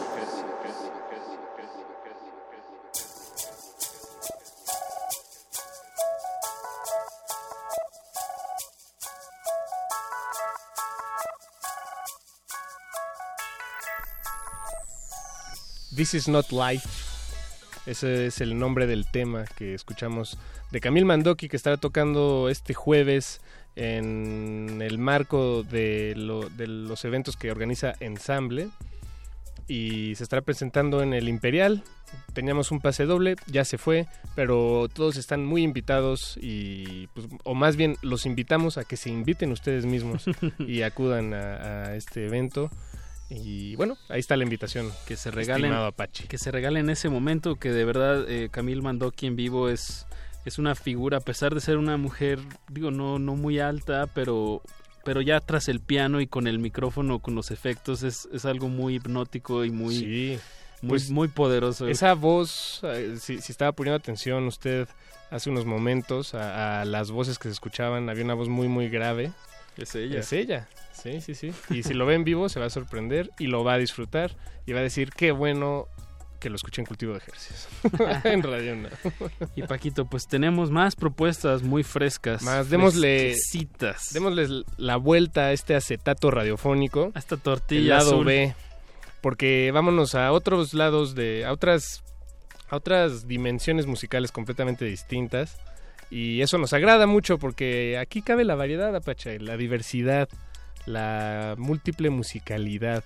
Así es, todos tenemos algo que decir y muchos encuentran en la música una manera de, de expresarlo y de organizarse y de, pues ahora sí que decirlo y hacerlo. Eh, damos la bienvenida aquí a la cabina a Gonzalo Quinteros, Francisco Cravioto y a José Manuel Cravioto, eh, que ellos son el 60% de Mm. los tempestades. Hay un 60% de probabilidades de tempestad esta noche. Buenas noches. Bienvenidos, muchachos. Buenas, noches. Gracias por la invitación. Gracias por acudir ustedes eh, a pesar de, de esta tempestad que nos rodea Además, afuera. ten- tengo que decir que aquí, además de ser el 60%, seríamos un en esta sala un 80% de Pumas en la sala. Ah, ¿sí? Sí. Somos egresados, orgullosos egresados y Pumas de, de- de la, Eso. de la querida llamada UNAM. Ah, bien, tú que, eh, Jo- José, José, ¿tú qué estudiaste? Yo estoy en el CUEC, aquí a dos cuadras, en la escuela de cine, Oh, eh, cuando estaba en Adolfo Prieto todavía. Eh, No, él estaba aquí a la vuelta, no sabía. Sí, estaba sobre esta misma calle en el 721. Hace tres años ya el CUEC está junto a la Filmoteca y junto a TVUNAM, con una gran escuela. Entonces estamos aquí en una casa. ¿Y tú dónde estudiabas? Y yo estaba en la FESA Catlán. Francisco, Sí. en la FESA Catlán. Comunicación y periodismo. Ah, bien, bien. Sí, sí, pues sí. bienvenido una vez más. Hermanos de sangre y Exacto. hermanos de universidad. Exactamente. ¿Y tú, tú, Gonzalo, tú no eres Puma? No. No, no, está bien, no, está No es requisito para estar Claro tras, que no. tras estos micrófonos. No, yo llegué acá hace un tiempo y no, no tuve oportunidad de estudiar ahí todavía. Pero ¿Todavía? O sea, ¿lo dices Todavía. porque quieres? ¿Te interesa? Ah, bien. ¿Qué te interesa de la UNAM? Ingeniería. ¿Y por qué les da risa? no sé, como que No sé, no me lo imagino yo tampoco. Pero bien, estos micrófonos, eh, la universidad, la universalidad, eh, pues escucha eh, pues las voces y las propuestas. Eh, cuéntenos de qué va este quinteto independiente, Los, Los Tempestades. Lo dijimos igual, Paquito. Me debes una soda. Muy Me bien. parece perfecto. Pues Los Tempestades es un grupo de rock vintage internacional. No. Oh. Hicieron la tarea. No, en realidad es, un- es una agrupación o conjunto de rock que tiene bastantes, bastantes eh, influencias, mezclas, pero sí podríamos apuntar a que es un rock bastante clásico, que tiene que ver mucho con el con el Britpop, con el rock and roll eh, viejo que se hacía en los 70s en Latinoamérica. Eh, te podría decir que si encontrás algún tío inspirador de los Tempestades puedes encontrar por ahí a Wilco o a My Morning Jacket. Oh, bien, Eh, un rock muy americano. O a los No, Kings, porque Raíz. también, También más viejo. Pero también hay una influencia ahí como fuerte de Los Ángeles Negros. Ah, encuentro bien, como bien, bien. Lo- lo- la balada esta ro- Sí. rock, rockmántica de los Exactamente, 70 hay como- pero que no termina de ser que sus canciones no eran como cursis, las nuestras tampoco son cursis, aunque son baladas o hay romance, no es cursi, es más Sí, como sí. apela a algo entre más triste o más melancólico. total, es totalmente Sonó como, melancólico. dijiste, como, hay romance. Sonó como de viejito. Es muy bonito. Hay romance. Pero no cursilería, exacto. Y digo, para, para acabar de sonar este pues como viejito, como, como dices tú, José, este fíjate que sí, la, la primera impresión que me dio a mí al escuchar sus canciones fue esa, esa sensación de, de balada, como por- no, no sé, no sé cómo describirlo. Fíjate, creo que nunca había, me había puesto en esta situación y ahora ya lo hice públicamente y voy a tener que Qué oso. voy a tener No, pero que sacarme algo de la manga, pero Tienes a los creadores. pero ajá, más bien Paco. les pregunto a ustedes, de- em, ¿qué, ¿qué es la balada? ¿O por qué, por qué algo nos suena a una a, a la balada? A- según yo tiene que ver con el ritmo y la, la cadencia un Yo poco creo de... que tiene que ver con la melancolía que hay de fondo. Ok, ok, ma- más Porque un eso sentimiento. sí da pie a poder transmitir, o sea, la balada, independientemente de los ritmos o los tiempos que se manejen, es más, como decimos, una, más una cuestión de, de alma. Ujú. Y es una consecuencia de esa alma. Sí, es donde pega la canción, ¿no? Exacto. Es donde las, las letras y la música y como la estructura pegan a lo mejor ahí en, en el lado del corazón baladoso. Sí, Exacto, y hay exacto. un, hay un complemento muy extraño en el cual nosotros, o sea, tenemos una in- increíble facilidad de cuando empezamos a vibrar juntos en cuanto a musical, irnos así tranquilos, sonar y que de repente canciones devengan de sonó bien, se empató, se armó y ya se está vibrando de una forma muy particular, que eso cuando se complementa con historias, cuando se complementa con pues una realidad o pues es, esa humanidad representada en estos tiempos, en estas baladas, como decís, pues hacen un- una, una unión bastante interesante que es la consecuencia de los tempestades y las historias. Bien, Pero- bien. Y también lleva ahí como un rollo de... Son temas como oscuros regularmente, porque siempre hay un problema en nuestras canciones. todo, todo está muy bien. O Hasta puedes estar no. hablando de amor, pero hay una palabra o algo que te está diciendo, pero no está, no- esto está mal, yo lo sé, pero te sigo queriendo un montón, ¿sabes? Bien. Pero está mal, hay algo. está mal, verde o dulce, pero está mal. Exacto. Bien. Ya me está dando hambre de escuchar a los tempestades. Pues escuchemos, es tal vez buen momento de, de dar un primer... em, Latigazo un primer bueno, meteorológico. Yo iba a decir algo un poco más amable, pero, pero está bien, démosle a nuestra audiencia un latigazo de tempestades. Vamos a escuchar el primer tema que Macabro. aquí. Ah, macabro, perdón, sí. Escuchamos macabro de los tempestades, muchachos. ¿Qué nos pueden decir antes de que suene este, este macabro tema? Pues- Porque la letra es muy buena, es justo pocas veces De la- y de se, las pocas se- que tenemos. se escucha una letra así de explícita.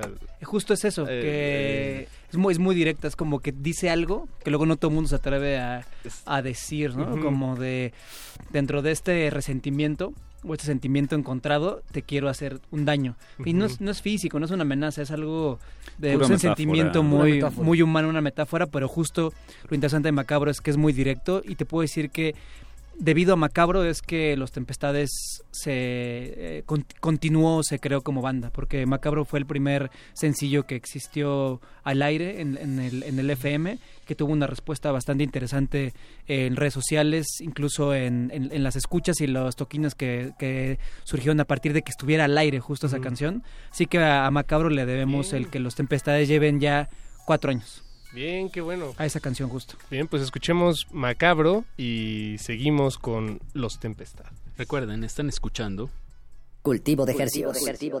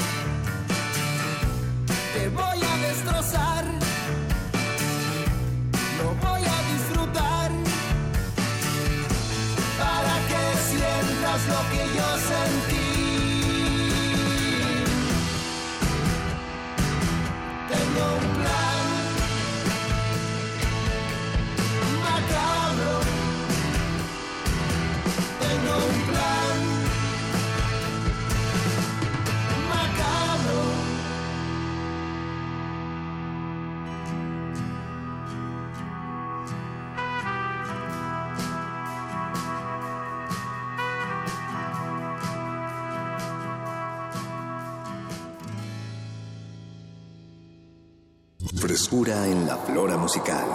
Cultivo de Jercias.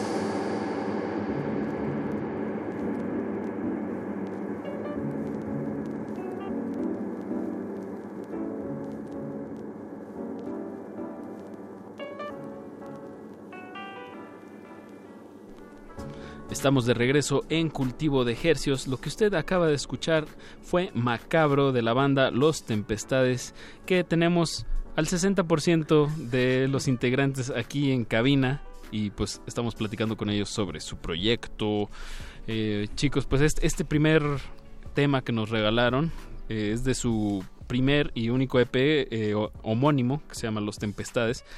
Eh, ¿Hace cuánto salió este disco? Hace dos años y un cachito. Dos años. Sí. Es, es un poco borroso, ah, bueno, a veces eh, he notado la- las fechas en las que salen los álbums, porque no es no es como los humanos, ¿no? Que, que pues, sales un día al, al mundo, digamos, a la vida. Naces. Naces. Esa- Y el álbum es todo un proceso en el que se, se difumina todo. eh, para ustedes que... ah, Sí, este, sí. Es que hasta la unión de la banda fue como todo muy...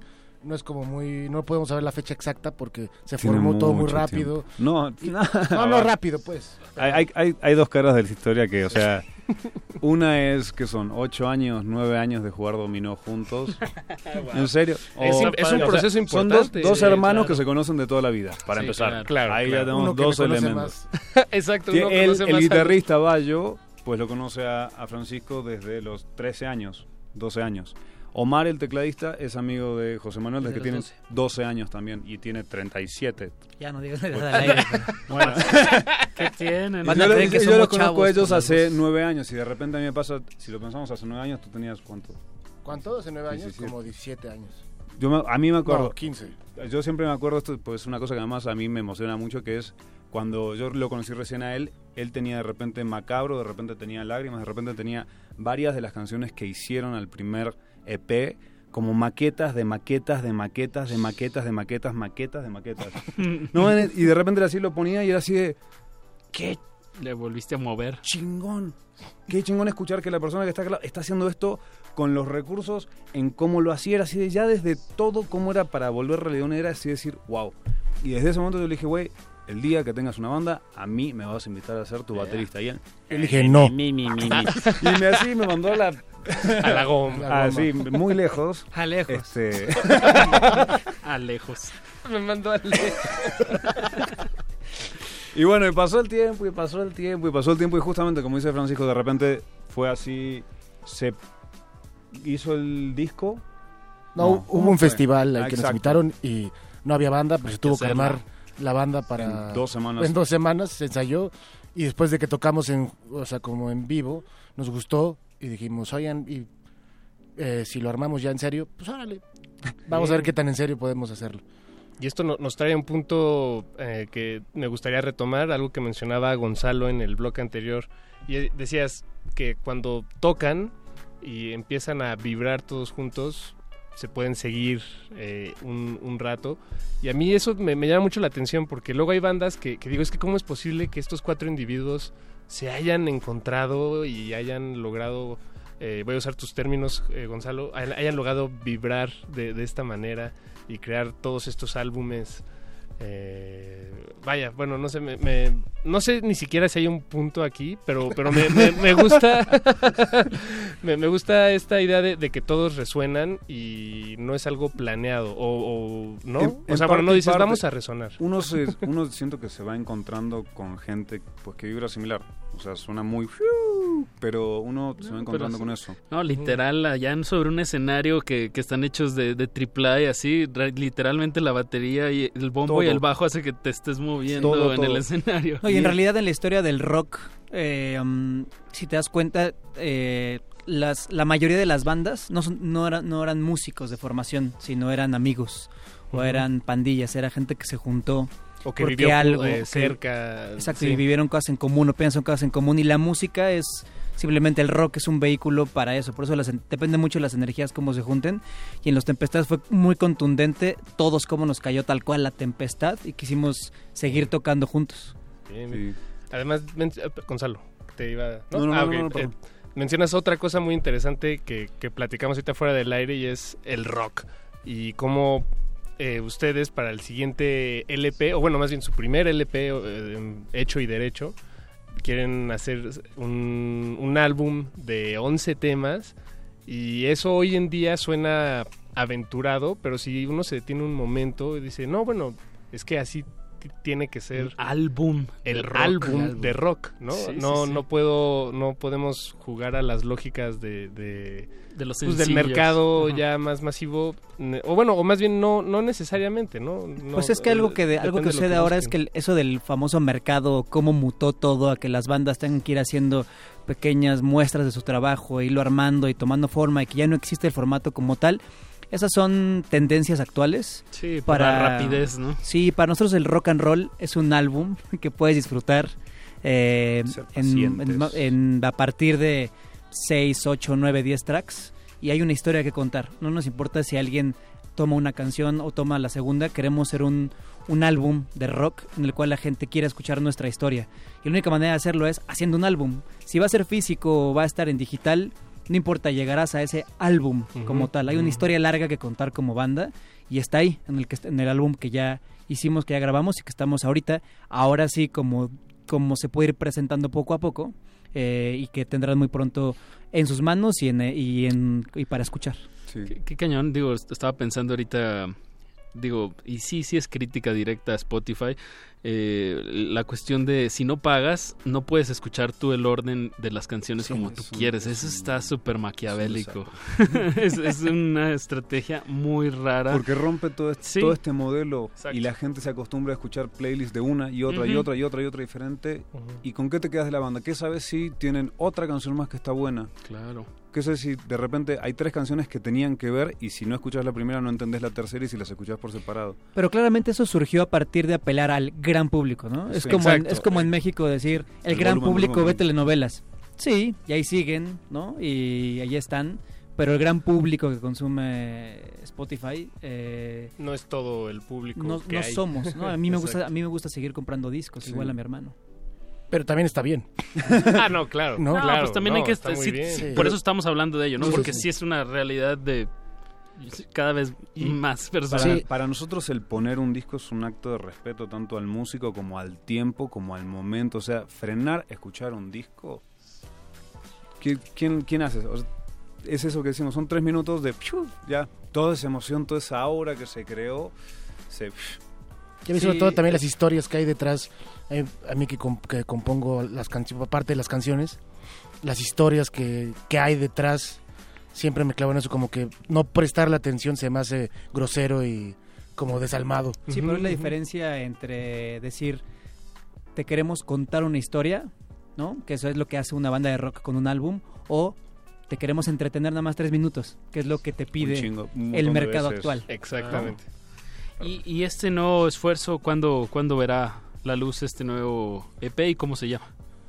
Eh, LP. LP. LP, perdón. es un LP y si todo sale bien, noviembre estamos entregando ya por fin a, a nuestros queridos seguidores y a todo el mundo. ¿Y, y qué nombre es el tentativo? Digo, porque siempre del nombre, y ahorita que mencionabas, eh, Gonzalo, digo, perdón, Francisco, el, el nombre te da mucha, te sugiere, ¿no? Oh, El- sí. Mucho de Oh, estas sí. historias. Pues tal cual creo que sí ya es el definitivo. Se va a llamar Fieras. Y justo es por todo este rollo medio medio estomacal. medio de las tripas que viene el disco. El disco muy de tripas. Muy Bien. un poco agresivo, un poco con temas ahí. La bilis. Sí. La bilis, pura bilis. El reflujo. Exactamente.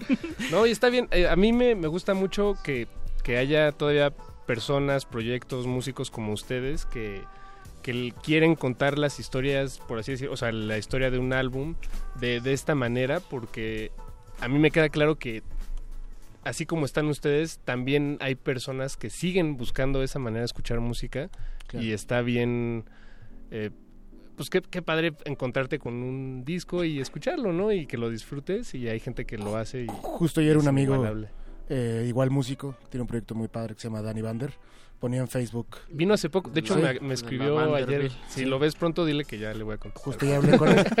Ayer ponía en su Facebook, puso en su Facebook que después como de un mal día, que no, sé- no sé si le había pasado a todo el mundo, que escuchaba canciones en la radio y parecían que era un mensaje divino de, para decirte algo, porque canción tras canción le había conmovido.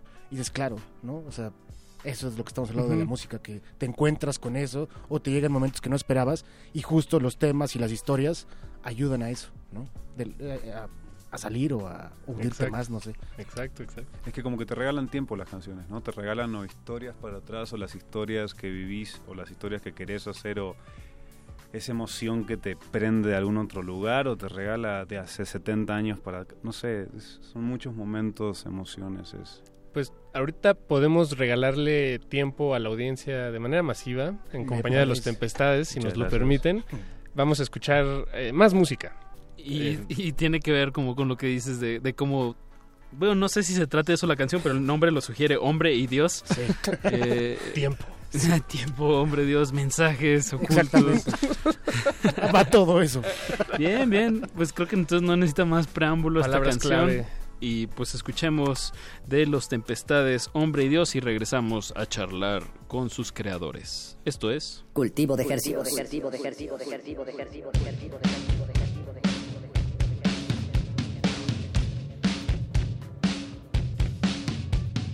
Hombre, estás haciendo todo mal.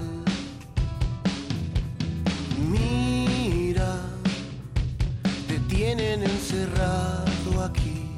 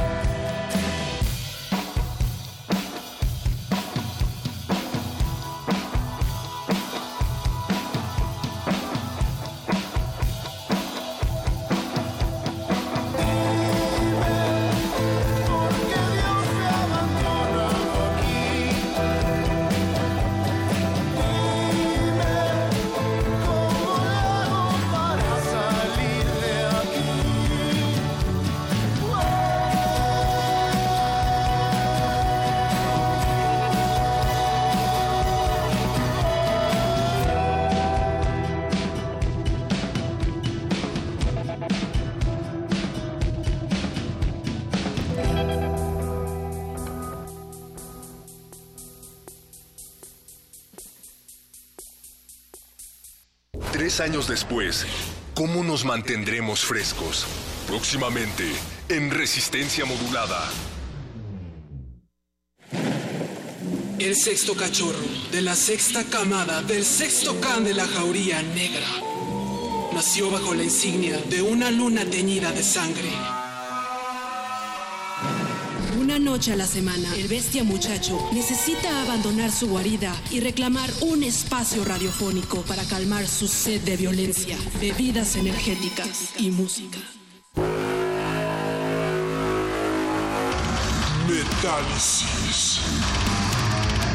El programa con el núcleo más duro de la radio universitaria.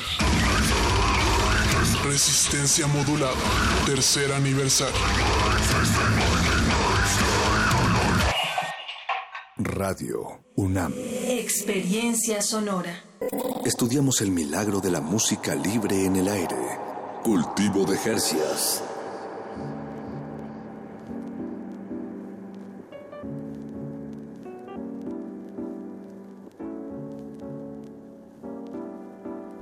Así es, Resistencia Modulada cumple tres añotes, o bueno, los cumplimos el viernes pasado, El viernes. agosto 18. Y lo celebramos en grande, Paquito. Lo celebramos el sábado aquí con la agrupación Cariño, estuvo muy bien, el foro se llenó, eh, la gente no se mojó, a pesar de que llovió, como que llegaron, estuvo- me dieron bien ahí los tiempos.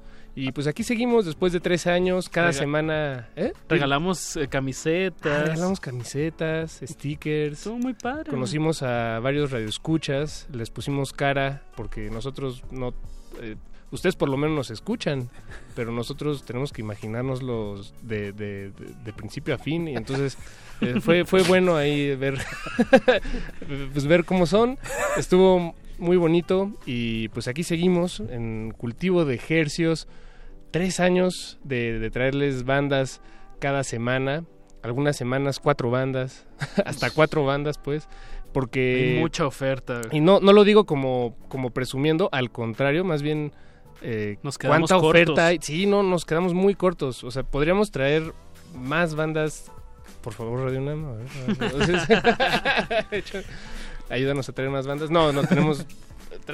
No, por pero- nuestra cuenta lo hacemos bastante bien. Básicamente, se o sea, hay mucha oferta, pero un gran parámetro es, pues, quién, quién sacó algo nuevo y quién eh, que lo quiere promocionar, que trae esa emoción de promocionarlo y, y quién toca esta semana para que les regalen boletos y los vayan a ver, Paquito, que es Así lo más es. importante, ir a ver a los proyectos locales y también bandas internacionales. Ajá, y también bandas, exacto, bandas internacionales que están de, de pasada por aquí en la ciudad, pues algunas logramos pescarlas y pues esperamos que disfruten este espacio. Nosotros disfrutamos mucho Haciéndolo. hacer- hacerlo, haciéndolo, haciéndolo por nosotros, por ustedes, por las bandas, por todos. Es un espacio en el que todos salimos ganando. Eso quiero pensar. Win-win. Win-win. Y bueno, ahora sí, después de esta breve introducción del tercer aniversario de Resistencia Modulada, les recordamos, estamos aquí desinfectando eh, este, a los tempestades. No les dijimos, pero desinfectamos a nuestros a nuestros sujetos de estudio, Les nuestros pasamos invitados. unas toallitas eh, Ya me de siento más alcohol limpio. de bebé. para que la, bebé. la propagación de, de las ondas en la FM sea pues la más sana. Más ¿no? sana. Benéfica. Me parece. En pro de la para la cultura. salud. Y él le hacía falta a mi hermano, así que está bien.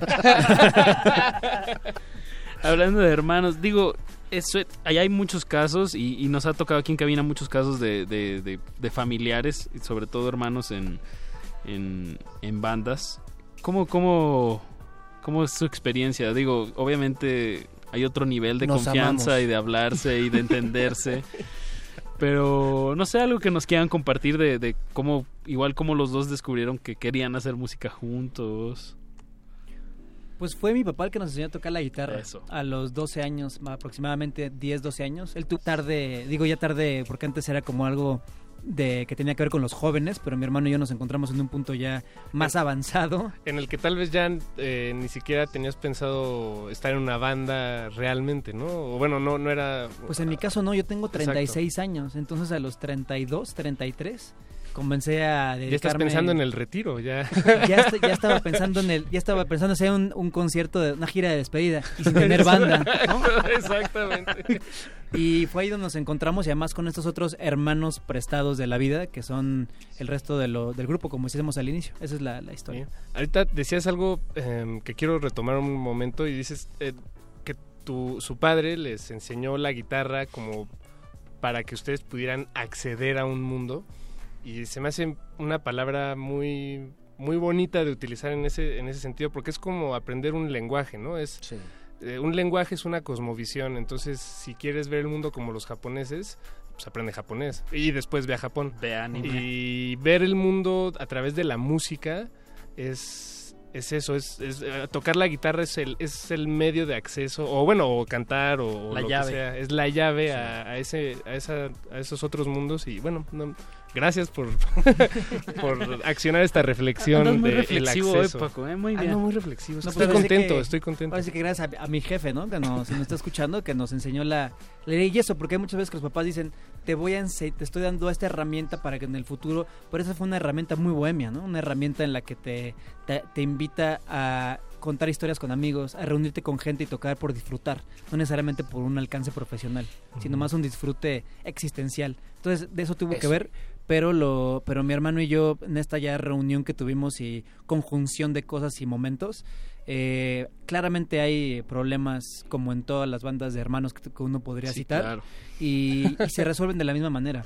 Pero incluso con Gonzalo que está aquí, somos, creo que somos, es- este 60% es el 60% que más se pelea del grupo, curiosamente. Ah, bien, bien. Pero que también lo resolvemos al momento, ¿no? Bien, bien. Como una familia. Sí, Buena familia. pues creo que algo que complementa esto que dice José Manuel es como la parte de la paciencia y el tiempo que el aprender un instrumento o el aprender estas, este mundo que es la música, desde el escucharla, desde el ejecutarla, desde el estudiarla, desde como lo quieras ver, pues se me fue el avión muy cabrón. Está bien, esto es radio en vivo y a todo color, pero... ¿Te fue el avión al carbón, dijiste? Exacto, porque me gusta cocinar así. Aquí, sí, aquí es argentino, es que es Exacto. argentino. Asamos radio. Y es que así lo hace todo Gonzalo, al carbón, con esa paciencia, ese tiempo es algo que se, se, se apela y se, se juega mucho con la banda. Y por sobre todo, fuera de jugarse, se le tiene mucho, mucho respeto a la paciencia. Desde que empezamos, que fue hace este tiempo que hablamos, pues nunca ha sido nuestra intención apurar nada. Nunca ha sido la intención como llegar algo por llegar. Y creo que es eso, ese mismo reflejo que se enseñó desde, desde bases de esto no es para que llegues a algo, esto es para que vos aprendas algo que te permite seguir avanzando y seguir descubriendo cosas y demás. Y es de la misma manera que ahora siento que para todos es la música y es la experiencia que es los Tempestades. Porque desde la ejecución, desde la eh, producción, el desarrollo de la música, desde el estar en diferentes estudios, el diferente... O sea, pasar por cinco estudios como para hacer el disco de 11 canciones fue muchísimo tiempo. Fue muchísima paciencia. Y por sobre todo un poco volviendo al punto este que éramos los más explosivos acá, somos los menos impacientes acá.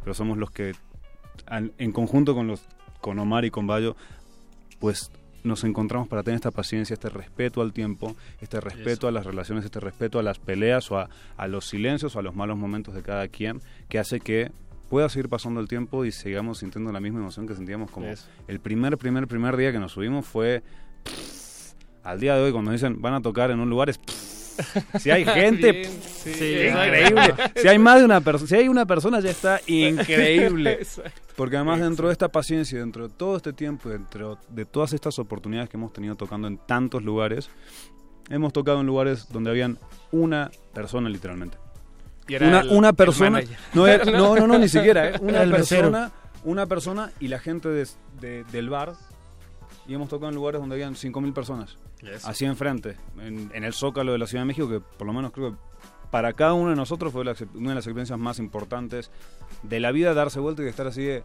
estoy abajo de la catedral por tocar con la guitarrita. ¡Wow! Además le Sí, contamos no, a claro, le claro. contamos a le contamos a Gonzalo que es argentino extranjero que es muy importante ese lugar porque fue donde quemaron a Sor Juana en la plancha de la, Plaza de la Pero, ¿Y por qué te- En la, inqui- en la Inquisición. Entonces fue más importante todavía. Ahora vamos a tocar en Santo Domingo para recordar el... Exacto, el, el de la Inquisición, ¿no? Ahí, no. Hijos. A estar muy fuerte tocar en ese edificio, ¿no? El del frente de la Plaza de Santo Domingo. Ahí El- sí. Que Ahí sí. ¿Ahorita qué es? ¿El museo? No, es, el- una, es una institución, ¿no? De, Sí, de, gobierno. Sí. Exacto.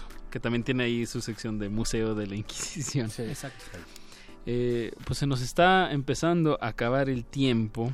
Eh, Nos queda un tema más. Eh, y si no me equivoco, este es un lado B que probablemente sea la, la primera y última vez que suene en la, en la radio. Exactamente. Algo así me, Ay, me dijiste, padre. Francisco. Sí, hoy es el estreno mundial en radio y ya.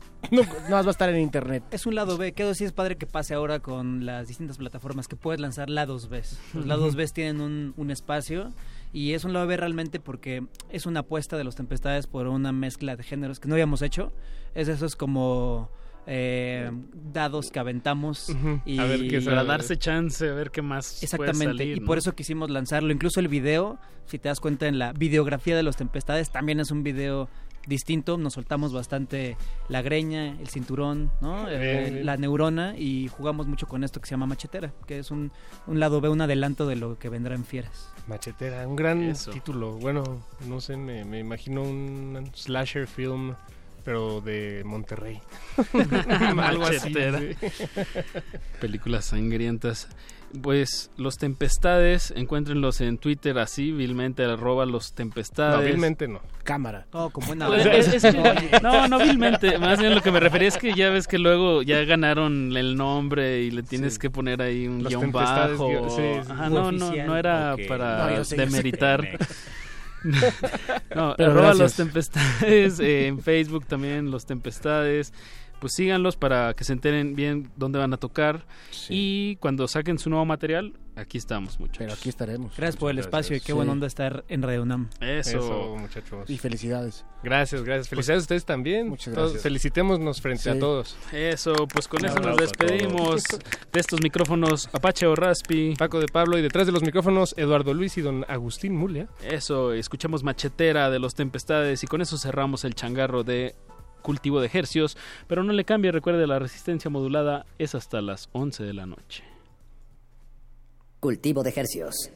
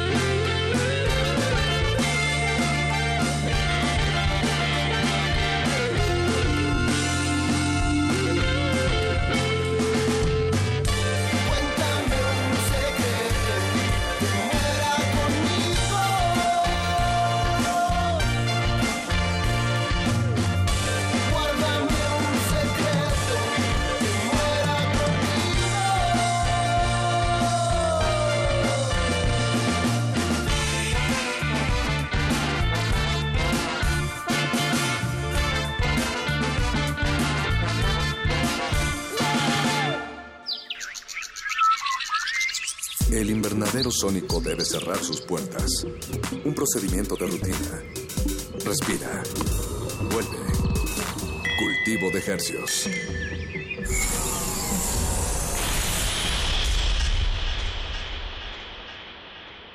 Resistencia modulada. Morphy toca el sax, es poeta, imaginante, escritor y hasta líder del cuarteto Liverpool. Todo un estuche de monerías.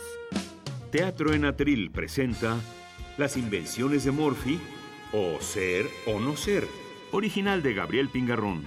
Los jueves de agosto, 20 horas, Sala Julián Carrillo, Adolfo Prieto 133, Colonia del Valle. Entrada libre.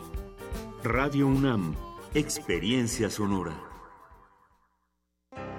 El antiguo colegio de San Ildefonso exhibe la muestra Leo Matis, el muralista de la lente, a 100 años de su nacimiento, que reúne 81 fotografías, además de dibujos, caricaturas y notas periodísticas sobre este maestro de la lente, que contribuyó en forma decisiva para el desarrollo de la fotografía en América Latina y ofrece una visión integral de las cualidades estéticas de su obra. Leo Matis, el muralista de la lente, a 100 años de su nacimiento, se puede visitar en el antiguo colegio de San Ildefonso.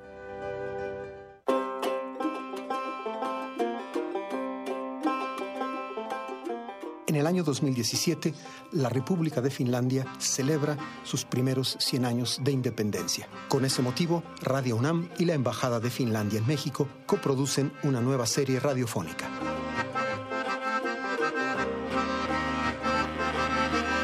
Soy Juan Arturo Brennan y los invito a escuchar Finlandia, 100 años, 100 músicas. Aquí en Radio UNAM, FM, los martes y los viernes, un poco después de las 10 de la mañana, terminando primer movimiento. Finlandia, 100 años, 100 músicas.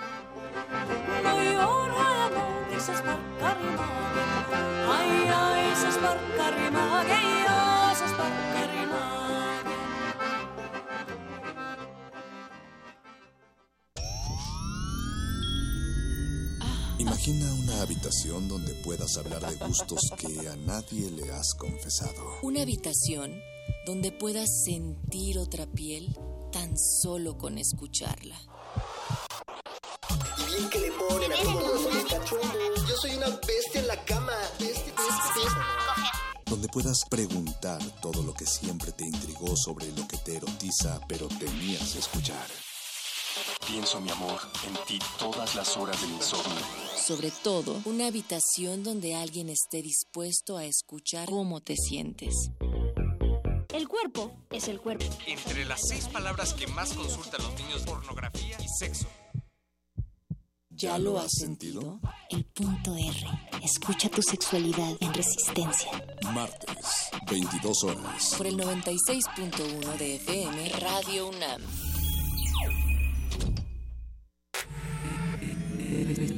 Resistencia modulada. La noche modula. La radio resiste.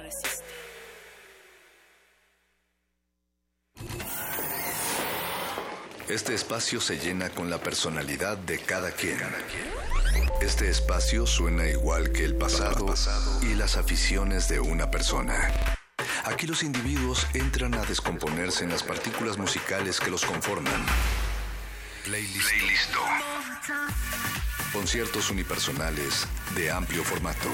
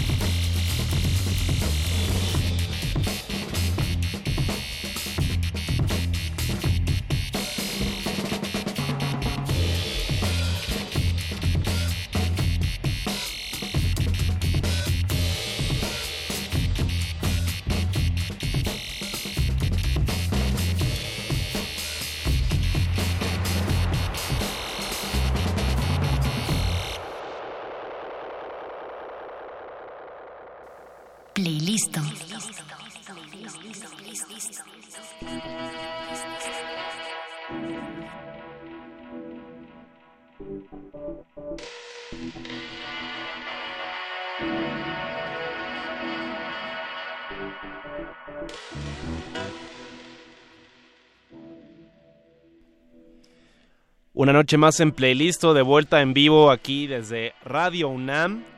Esto es Resistencia Modulada, la sección del playlist donde invitamos amigos, personas enfocadas a distintas disciplinas. En este caso es el de los festivales de música, de la curaduría del ensamblaje, pues, de la programación. Y esta noche están aquí tripulantes, integrantes del equipo de Fascinoma. Entonces voy a empezar a presentarlos desde la derecha.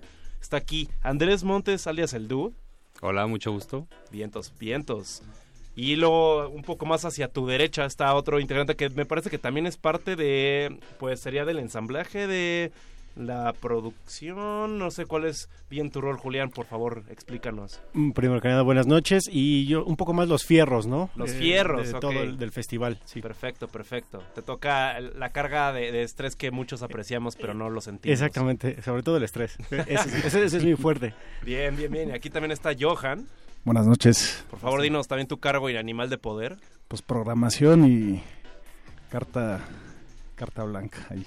Carta blanca. Un poco de todo. O sea, ¿Eso es como la carta de Santa Claus o cómo funciona la carta blanca? Yo soy el que hace la carta a Santa Claus y Julián es el que el que dice que no. El que dice que en él. Ah, bien, bien. Ok, esos roles son más que necesarios. perfecto, perfecto. Y de hecho, para toda la audiencia que no esté familiarizada con Fascinoma, que por cierto tiene mucho sentido porque es muy fresco, eh, apenas sería esta su segunda edición, este es su segundo año que se nos cumplió el sueño a varios, pero ¿por qué no mejor introducen a ustedes de qué va Fascinoma? Yo también les puedo compartir mi perspectiva y de cómo yo sentí que se cuadra este festival. Sí, yo creo de para explicar Fascinoma, yo creo que tú me lo podrías explicar mejor.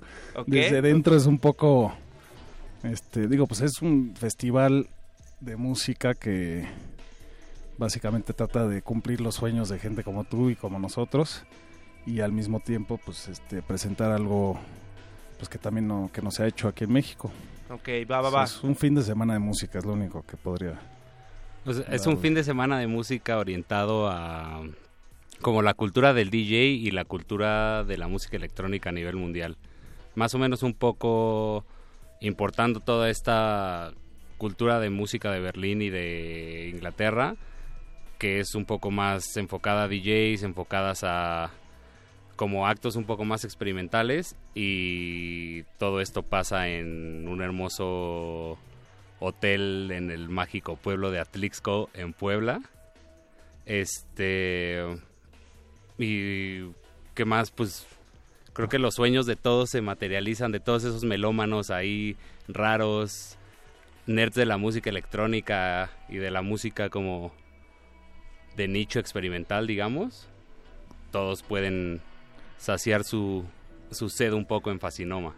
Ok, va, me late y justo para aterrizar y para ser más específicos, si es que todavía la audiencia tiene dudas y no le queda claro, creo que mm, justo los territorios que tú mencionas, Andrés, son importantes, tanto Berlín como, no, no me quisiera decir nada más Londres, sino vamos a, a Así es, expandirlo Reino más Unido. hacia. Reino Unido, pero creo que eh, justo Fascinoma está a- mínimo. El, año pasado era muy latente estas vertientes que el periodista Simon Reynolds aterriza en su ensayo llamado el hardcore, hardcore continuum que es decir corrientes de del- de lo que sucedió después del rey, después de los años 90, de corrientes del drum and bass, jungle, variaciones, influencias musicales que vienen desde eh, la diversidad cultural en estas ciudades, digamos desde el Caribe con puntos de encuentro de sonideros allá, este, la ingeniería en audio, la corriente, eh, de, bueno, la corriente eléctrica como tal, como fenómeno para el sonido.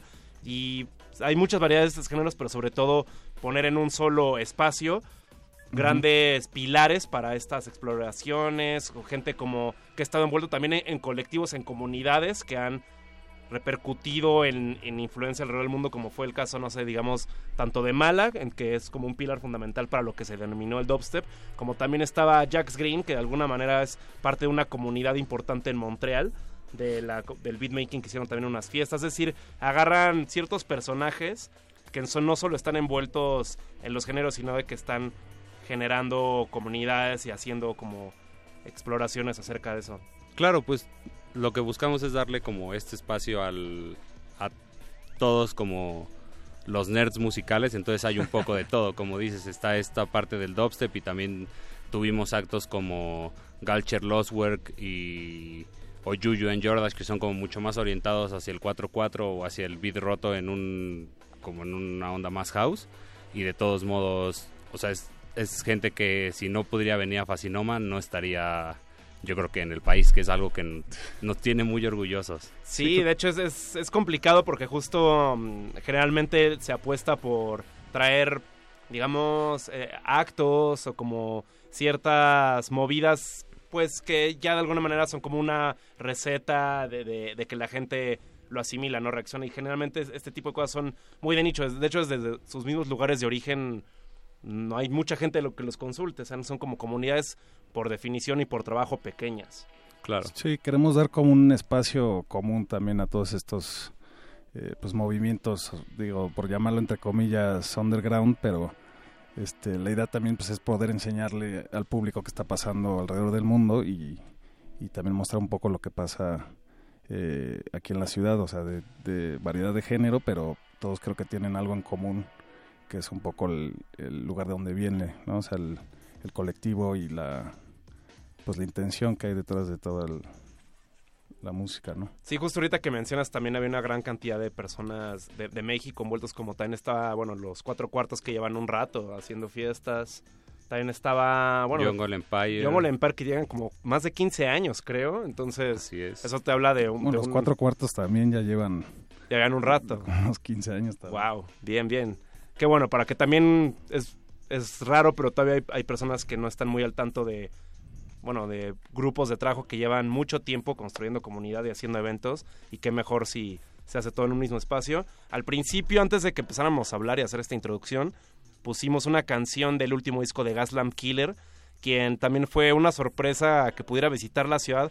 De hecho, también en cuestiones personales de, de él, es, es todavía mucho más interesante porque es alguien que era la primera vez que regresaba a- al, al hogar de su padre. Digamos, él de alguna manera también es mexicano y era la primera vez que regresaba como adulto a México. Era la primera vez que toca en México. En su vida adulta, digamos, tiene 34 años y es la primera vez que toca. Algo así. Y, Y tiene una carrera larguísima. Y lleva tocando desde los 18 años como DJ. En Los Ángeles. Y también trajimos a, a su papá. a su papá, que pues, estuvo aquí para presenciar cómo tocaba en su hogar, enfrente del Popo, o como le decían. Popotepec. Entonces fue muy bonito, creo que fue como justo este tipo de, de momentos muy especiales del festival. Y por qué no, para ilustrar más con música, quieren irse con alguien que de hecho va a tocar un evento previo, de que, ¿con qué es que se quieren ir? Pues yo creo que Con sería lo, lo mejor. ¿Va? Va. Vamos con una de Object. Por favor, preséntenla. Y ahorita regresando hablamos más de Object, que también es un productor y un personaje muy interesante. Tiene pues ya un clavado en la música desde niño y tiene ya también una, digamos, como un bagaje musical desde su mamá. Entonces también es un- uno de los ñoños favoritos que hay. Claro, pues yo escogí este track eh, Porcupine porque me parece un track muy interesante ya que tiene ahorita creo que como 6, 7 años, pero salió en el label de Gesell Audio y es un track que da mucho más tintes de música del Reino Unido que lo que está haciendo ahora. O sea, siento que es un track que te da mucha idea de, de la trayectoria de Object y de cómo ha modificado su sonido a lo largo del tiempo. Va, perfecto. Y justo también tiene sentido porque es como el tipo de disquera que de alguna manera también son como de las fibras que toca Facinoma, digamos. Claro. Perfecto. Pues vamos con Object, esto es Porcupine y seguimos aquí en el playlist Facinoma Takeover. Playlist.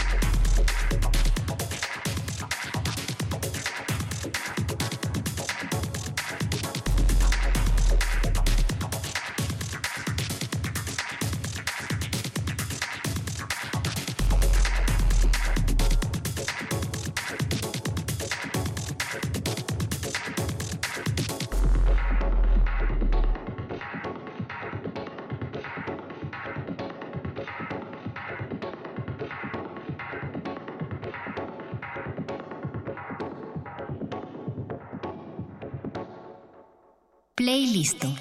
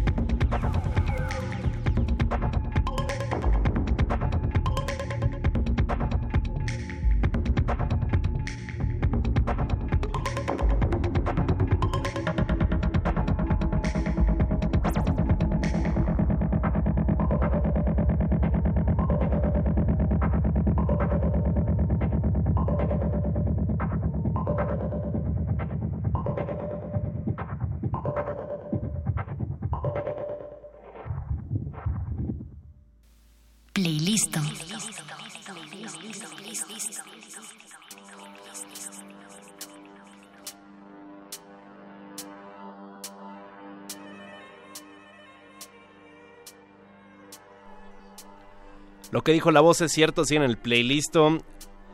El día de hoy está enfocado a Facinoma. Hay aquí tres tripulantes en persona en manifestación física acompañándonos y sobre todo van a compartir más detalles, sobre todo para toda la audiencia que no está familiarizada o lamentablemente no fue, no fue, pero está bien, es el primer año, este va a ser la segunda edición ayer, bueno, en realidad podremos decir que fue ayer, pero fue el año pasado la primera.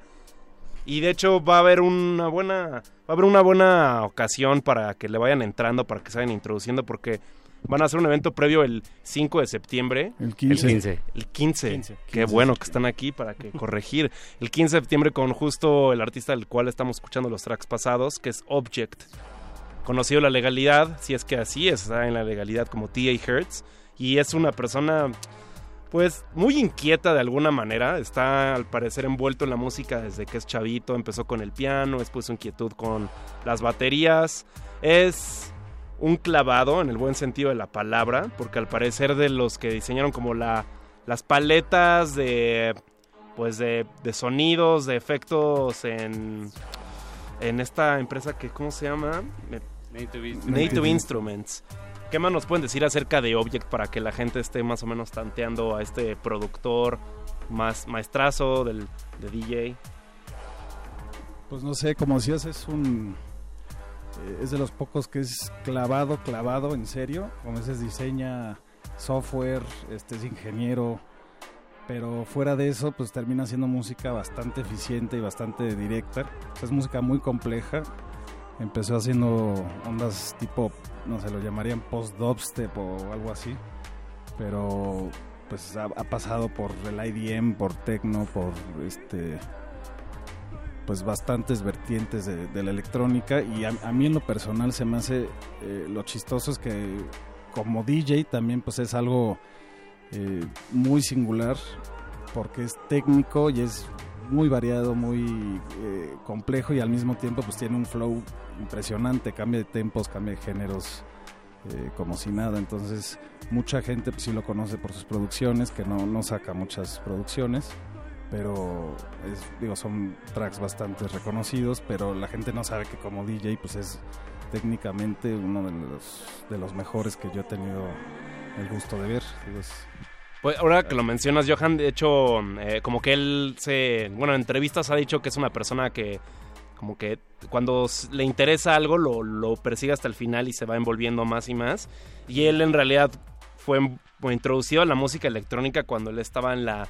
Bueno, en el college, ahí le dicen que sería como de alguna manera nuestro equivalente a universidad. Él tenía 18 años más o menos. eh, estaba en Oxford. Y al parecer habían como fiestas en bares. Empezó a eh, conocer la música electrónica y como él tenía una, digamos, una formación muy, um, muy instrumental al- hacia la música, él, era como más bien de piano, tal vez percusiones, empezó a preguntarse qué era la ocasión DJ y cuál, cómo se hacía la música que ellos tenían. Entonces empezó a estudiar, empezó a, a organizar fiestas al grado de que, digo, si es así en todo lo que ha hecho en su vida, probablemente como DJ lo lleva al límite y estudia todas las técnicas, todas las lo- los distintas herramientas en las que se puede apoyar.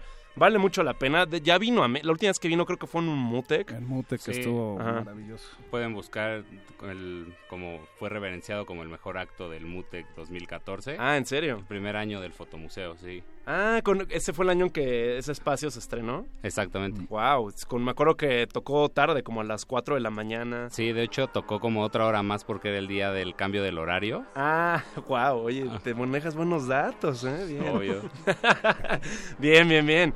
Y bueno, aprovecho para saludar a toda la audiencia que nos escucha. De paso, un saludo a, a Val, Val Ansaldo, que les mandaba saludos, nos mandaba saludos. Saludos a Val. Saludos. Saludos a la Saludos. querida Val, que sé que ella también está muy ansiosa de Fascinoma como varios de nosotros. También parte del equipo, eh, voy a balconear Val a es- Apache. Es Apache. parte del equipo, ¿cómo no? Val es parte del equipo, ya Claro sé que que, sí. ella está más que emocionada. Apache también está muy contento, lo hicieron muy contento. Lloró cuando aire y lloró.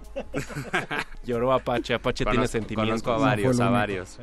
Bien, bien, bien. Y bueno, también vamos a recordar, hacer un breve recordatorio de lo que los to- que tocaron el año pasado. También estaba Deepcore, que Digo, también algo muy extraño que, que toque. Una Larry Heard, viva, sí, Larry Heard también fue un uno de los don, un sí. don, un gran responsable de la influencia musical en varios géneros. Dan Funk.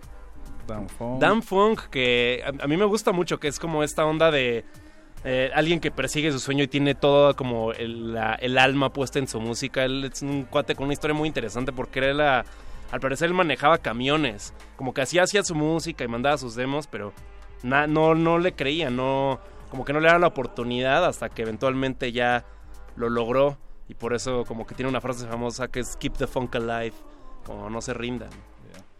¿Quién más? Awesome Tapes from Africa.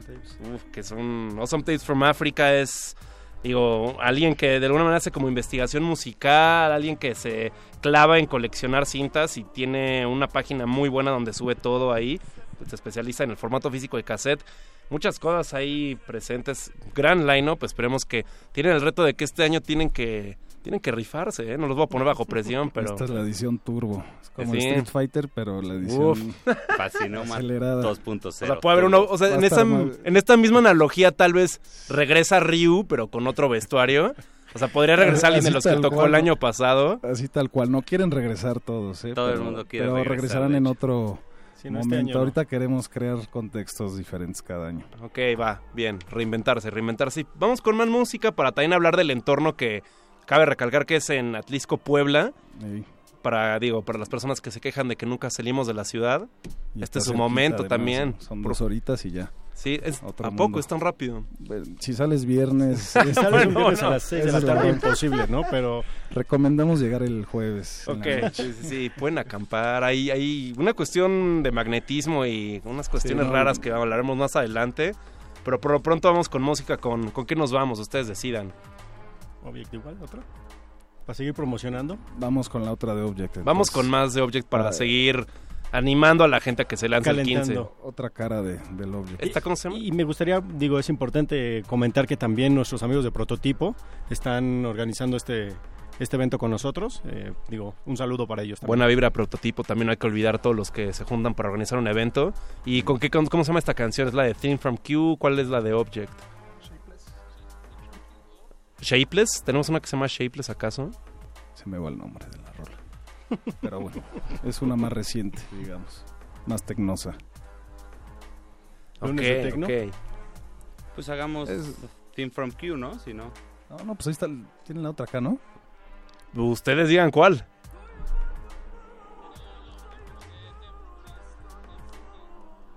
Ok, vamos con Theme from Q entonces. Va, ahorita regresamos. Playlist en resistencia modulada.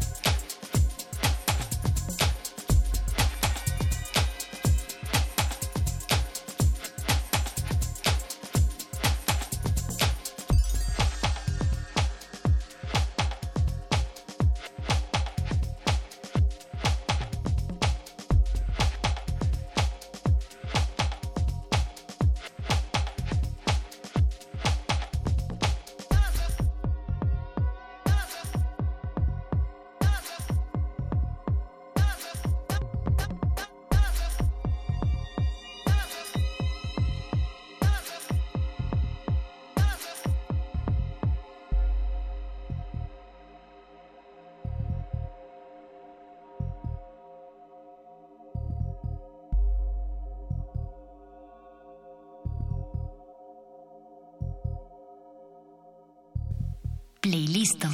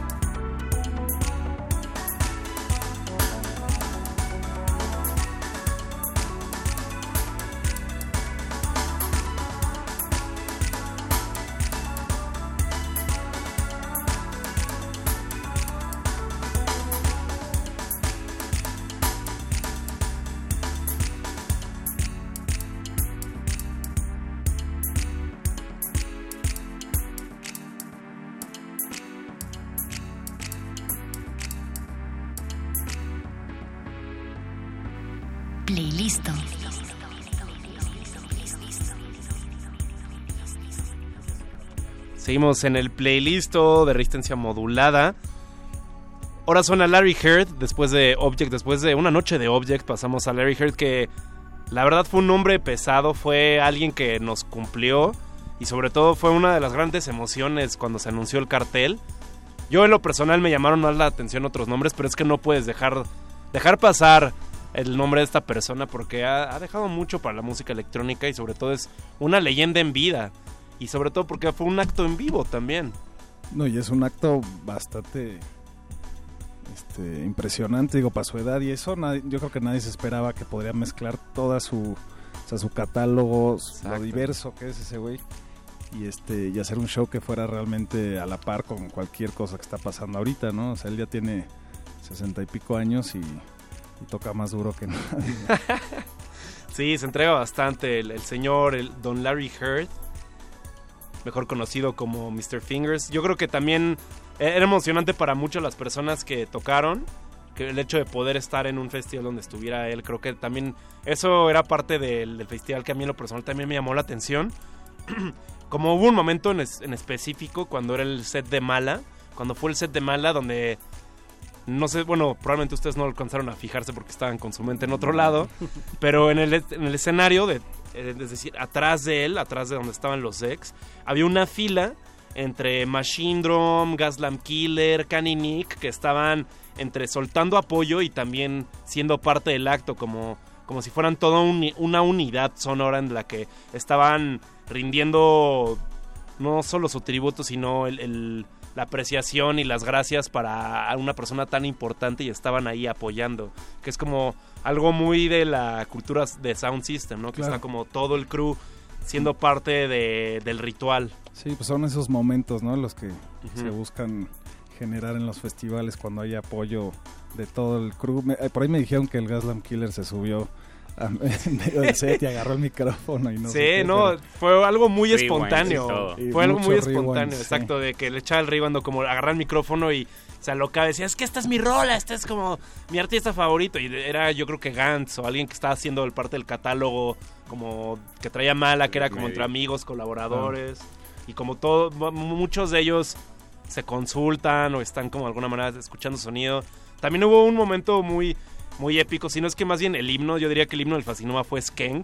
Sonó muchas veces esa canción, sonó como tres, cuatro veces, remixes Desde las o sola, del viernes, exacto. Remixes, cortada, arriba, al revés, rewinds, el viernes con Code 9 o el sábado con, creo que durante Caninic sonó como tres diferentes versiones. O sea, Era lindo porque había, porque había como esta reacción de la gente que, que gritaba. O sea, me acuerdo que Paquito de Pablo, aquí de, de Resistencia Modulada, se encontró a un ex profesor de, de la Universidad Iberoamericana y justo le estaba explicando lo que era el del Dub, Cebodita, el Mystics. Le dijo, mira, van a tocar esta canción, te aseguro que van a tocar Antiguardo. Y claro que la tocaron y es una canción para quienes no están familiarizados. Es como justo la canción que los llevó hacia otros lugares donde como que fue la consulta, la referencia de internet porque salió una película, creo que... eh, Children of Men. Children of Men y es una canción como muy muy significativa de, de momentos nunca nunca deja de ser el momento preciso para tocarla sobre todo en esos tiempos violentos que vivimos. Tal cual. pero sí varios mom- varios momentos de recuerdo que ahí tiene el, el festival y sí, sobre todo la audiencia no está familiarizada que mejor que vayan este año para que exploren para que vayan recorran también el espacio que es como un lugar entre un balneario un lugar de campamento. Es, es extraño es como el sueño de cualquier niño estar ahí es como reencontrar tu niñez como adulto Pues es como una fábrica abandonada Sí, antigua una y como está cerrado textil. todo pues parece un pueblo inglés, o sea, toda la construcción es de Inglaterra de principios del siglo pasado. Entonces parece que estás en un pueblito en Inglaterra y es un poco este bizarro pues andar en- ahí con el popo y con una arquitectura otro- A las faldas del popo. Y sobre todo que eh, la comodidad, creo que eso es algo Sí. básico que Sí. no hemos platicado mucho, que es la comodidad en el festival. Tú te puedes ir a dormir, a descansar un ratito y regresar a seguir fiesteando. Muchos de mis amigos hicieron eso, pero no, ya no aguanto, fueron y regresaron a las 7, 8 de la mañana a, a continuar con Lucy, por ejemplo, ¿no? Del, del sábado que estuvo. Sí, son, son cuartos cómodos también, eso es difícil de, de encontrar aquí. Digo, son diferentes hoteles. También hay como arcades, digo, por cierto. Si les gustan las maquinitas, hay maquinitas. Apache perdió todas las veces, pero bueno. También, digo, consulten la más, más información en la página, porque también hay cosas nuevas este año, como está la membresía que te puedo ofrecer. Digo, ya si estás muy clavado para el festival, así ya te garantizas cualquier... Digo, asumo que tiene ahí algunas cosas, no sé muy bien, pero ahí está la información, entonces ahí lo pueden checar. Sí, pues digo, eso se hizo en principio por razones eh, pues pragmáticas, o sea, como no hay tantos lugares de, de hotel, pues también queremos asegurar al público que nos ha apoyado, que digo, sin, sin todo nuestra, nuestra comunidad y amigos y, y público no, pues no hubiera pasado nada, entonces para agradecerles, pues también queremos ofrecerles algo que, eh, pues que les siga dando más y más. Y, y la membresía, pues de entrada es para asegurar que tengan buen precio, precio preferencial y, y acceso al- a los hoteles. Pero pues también es un paquete que incluye descuentos en, en muchas fiestas que están haciendo otras promotoras, que estamos, vamos a estar haciendo nosotros. Este, y es una manera pues de, de devolverle algo a, a la gente que nos ha estado apoyando. Bien. Y también eh, aclarar un poco que no buscamos ser un, un festival que vaya creciendo lo suficiente como para que la experiencia se pierda. ¿no? Entonces este, la membresía también ayuda un poco a que lleguemos a un tope en el cual lo puedas seguir disfrutando como en el primero hasta los que sigan, ¿no? O sea, también no queremos ser el que te aperras así y ya estás con otros cuatro aquí a tu lado y no puedes ni bailar, ¿no? Entonces queremos buscar también un poco eso con, con el tema de la membresía. Y sí, como decía Johan, este, tener algunos descuentos, algunos regalos, este, algo de fidelidad para la banda que nos apoyó desde el primer año. Y hablando de la palabra buscar, pues ahí toda la audiencia puede buscar la información en sus redes, en las páginas, ahí todo lo que corresponda. 10, 11 y 12 de noviembre. Entonces vayan planificando. Y eh, también busquen más del lugar de Atlisco. Ahí también hay unos fenómenos de magnetismo. Está O- también el volcán ovnis. cerca. Ovnis, hay ovnis, hay mucho que explorar. Hay, todo. hay historias, hay palabras, pero bueno, otros ya nos tenemos que ir y antes de ir, que los voy a poner en un lugar incómodo, pero ya suelten la sopa de algo, suelten la sopa. Si, si no lo tienen que decir con palabras, pero hagan un, un código, hagan una adivinanza para soltar la sopa. Un código auditivo. Bueno, mira, yo eh, hacemos. Este. vamos a poner una rola de, de uno de este, los artistas que va a estar este año. Va. Que creo que encapsula bastante bien lo que tratamos de hacer en Fascinoma, que es pues este mezclar géneros, mezclar dub, techno, este cultura sound system y, y, pues la cultura también de, de DJ. Entonces no vamos a decir su nombre, muchos yo creo que lo van a reconocer, pero sí creo que es uno de los nombres más este, bueno, que más nos interesan a todos de- del momento. Ok, perfecto. Más, que, más que justo, yo creo que ya ese es como el código para que suene. Y así se quedará, se quedará la referencia, esperemos que la capten. Y hasta pronto, ahí seremos al pendiente aquí en Resistencia Modulada, quedamos muy marcados, yo también personalmente, entonces estoy más que al tanto para las actividades. Y de paso buena vibra al resto del equipo, buena vibra a Edlin, a Erika, a Chris. saludos. Saludos a todo el equipo Fascinoma. Todo el equipo Fascinoma y seguimos aquí al pendiente por lo pronto, la virtualidad es todo. Y por favor audiencia, si dijimos información de la cual no les queda claro, escuchen, escuchan, sientan y láncense, vale la pena la aventura. Por lo pronto, hasta el futuro. Cuídense y gracias Muchísimas por venir. gracias por la Gracias por la invitación y nos vemos en Nos noviembre. escuchamos, nos vemos en persona, en Vibra, todo. Gracias. En serio, soy, soy creyente y les apoyo con todo. Y bueno, gracias a Apache del otro lado del cristal. Gracias. Por, por todo lo que me ha enseñado. me ha enseñado a andar en bici, eso lo aprecio mucho. También a Gordo Luis, Eduardo Luis a la producción, a José de Jesús Silva en la operación y sobre todo ustedes. Hasta mañana, Resistencia.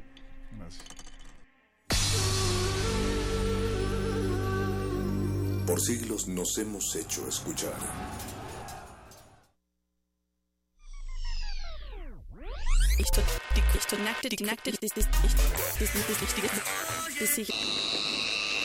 El simulador ha resistido más tiempo esta sobrecarga sináptica. Necesitamos evacuarlo mientras se enfría. Playlisto. todos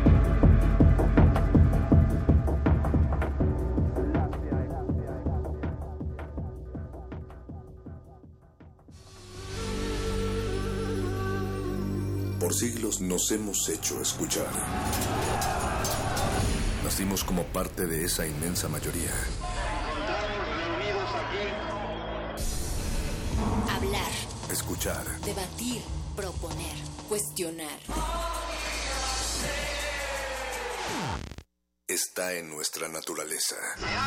Instrumentos de conciencia de nuestro pueblo. Usamos el sonido porque atraviesa obstáculos. Muros, fronteras.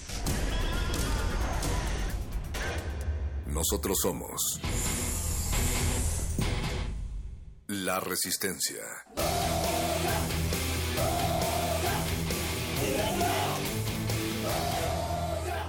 Resistencia modulada.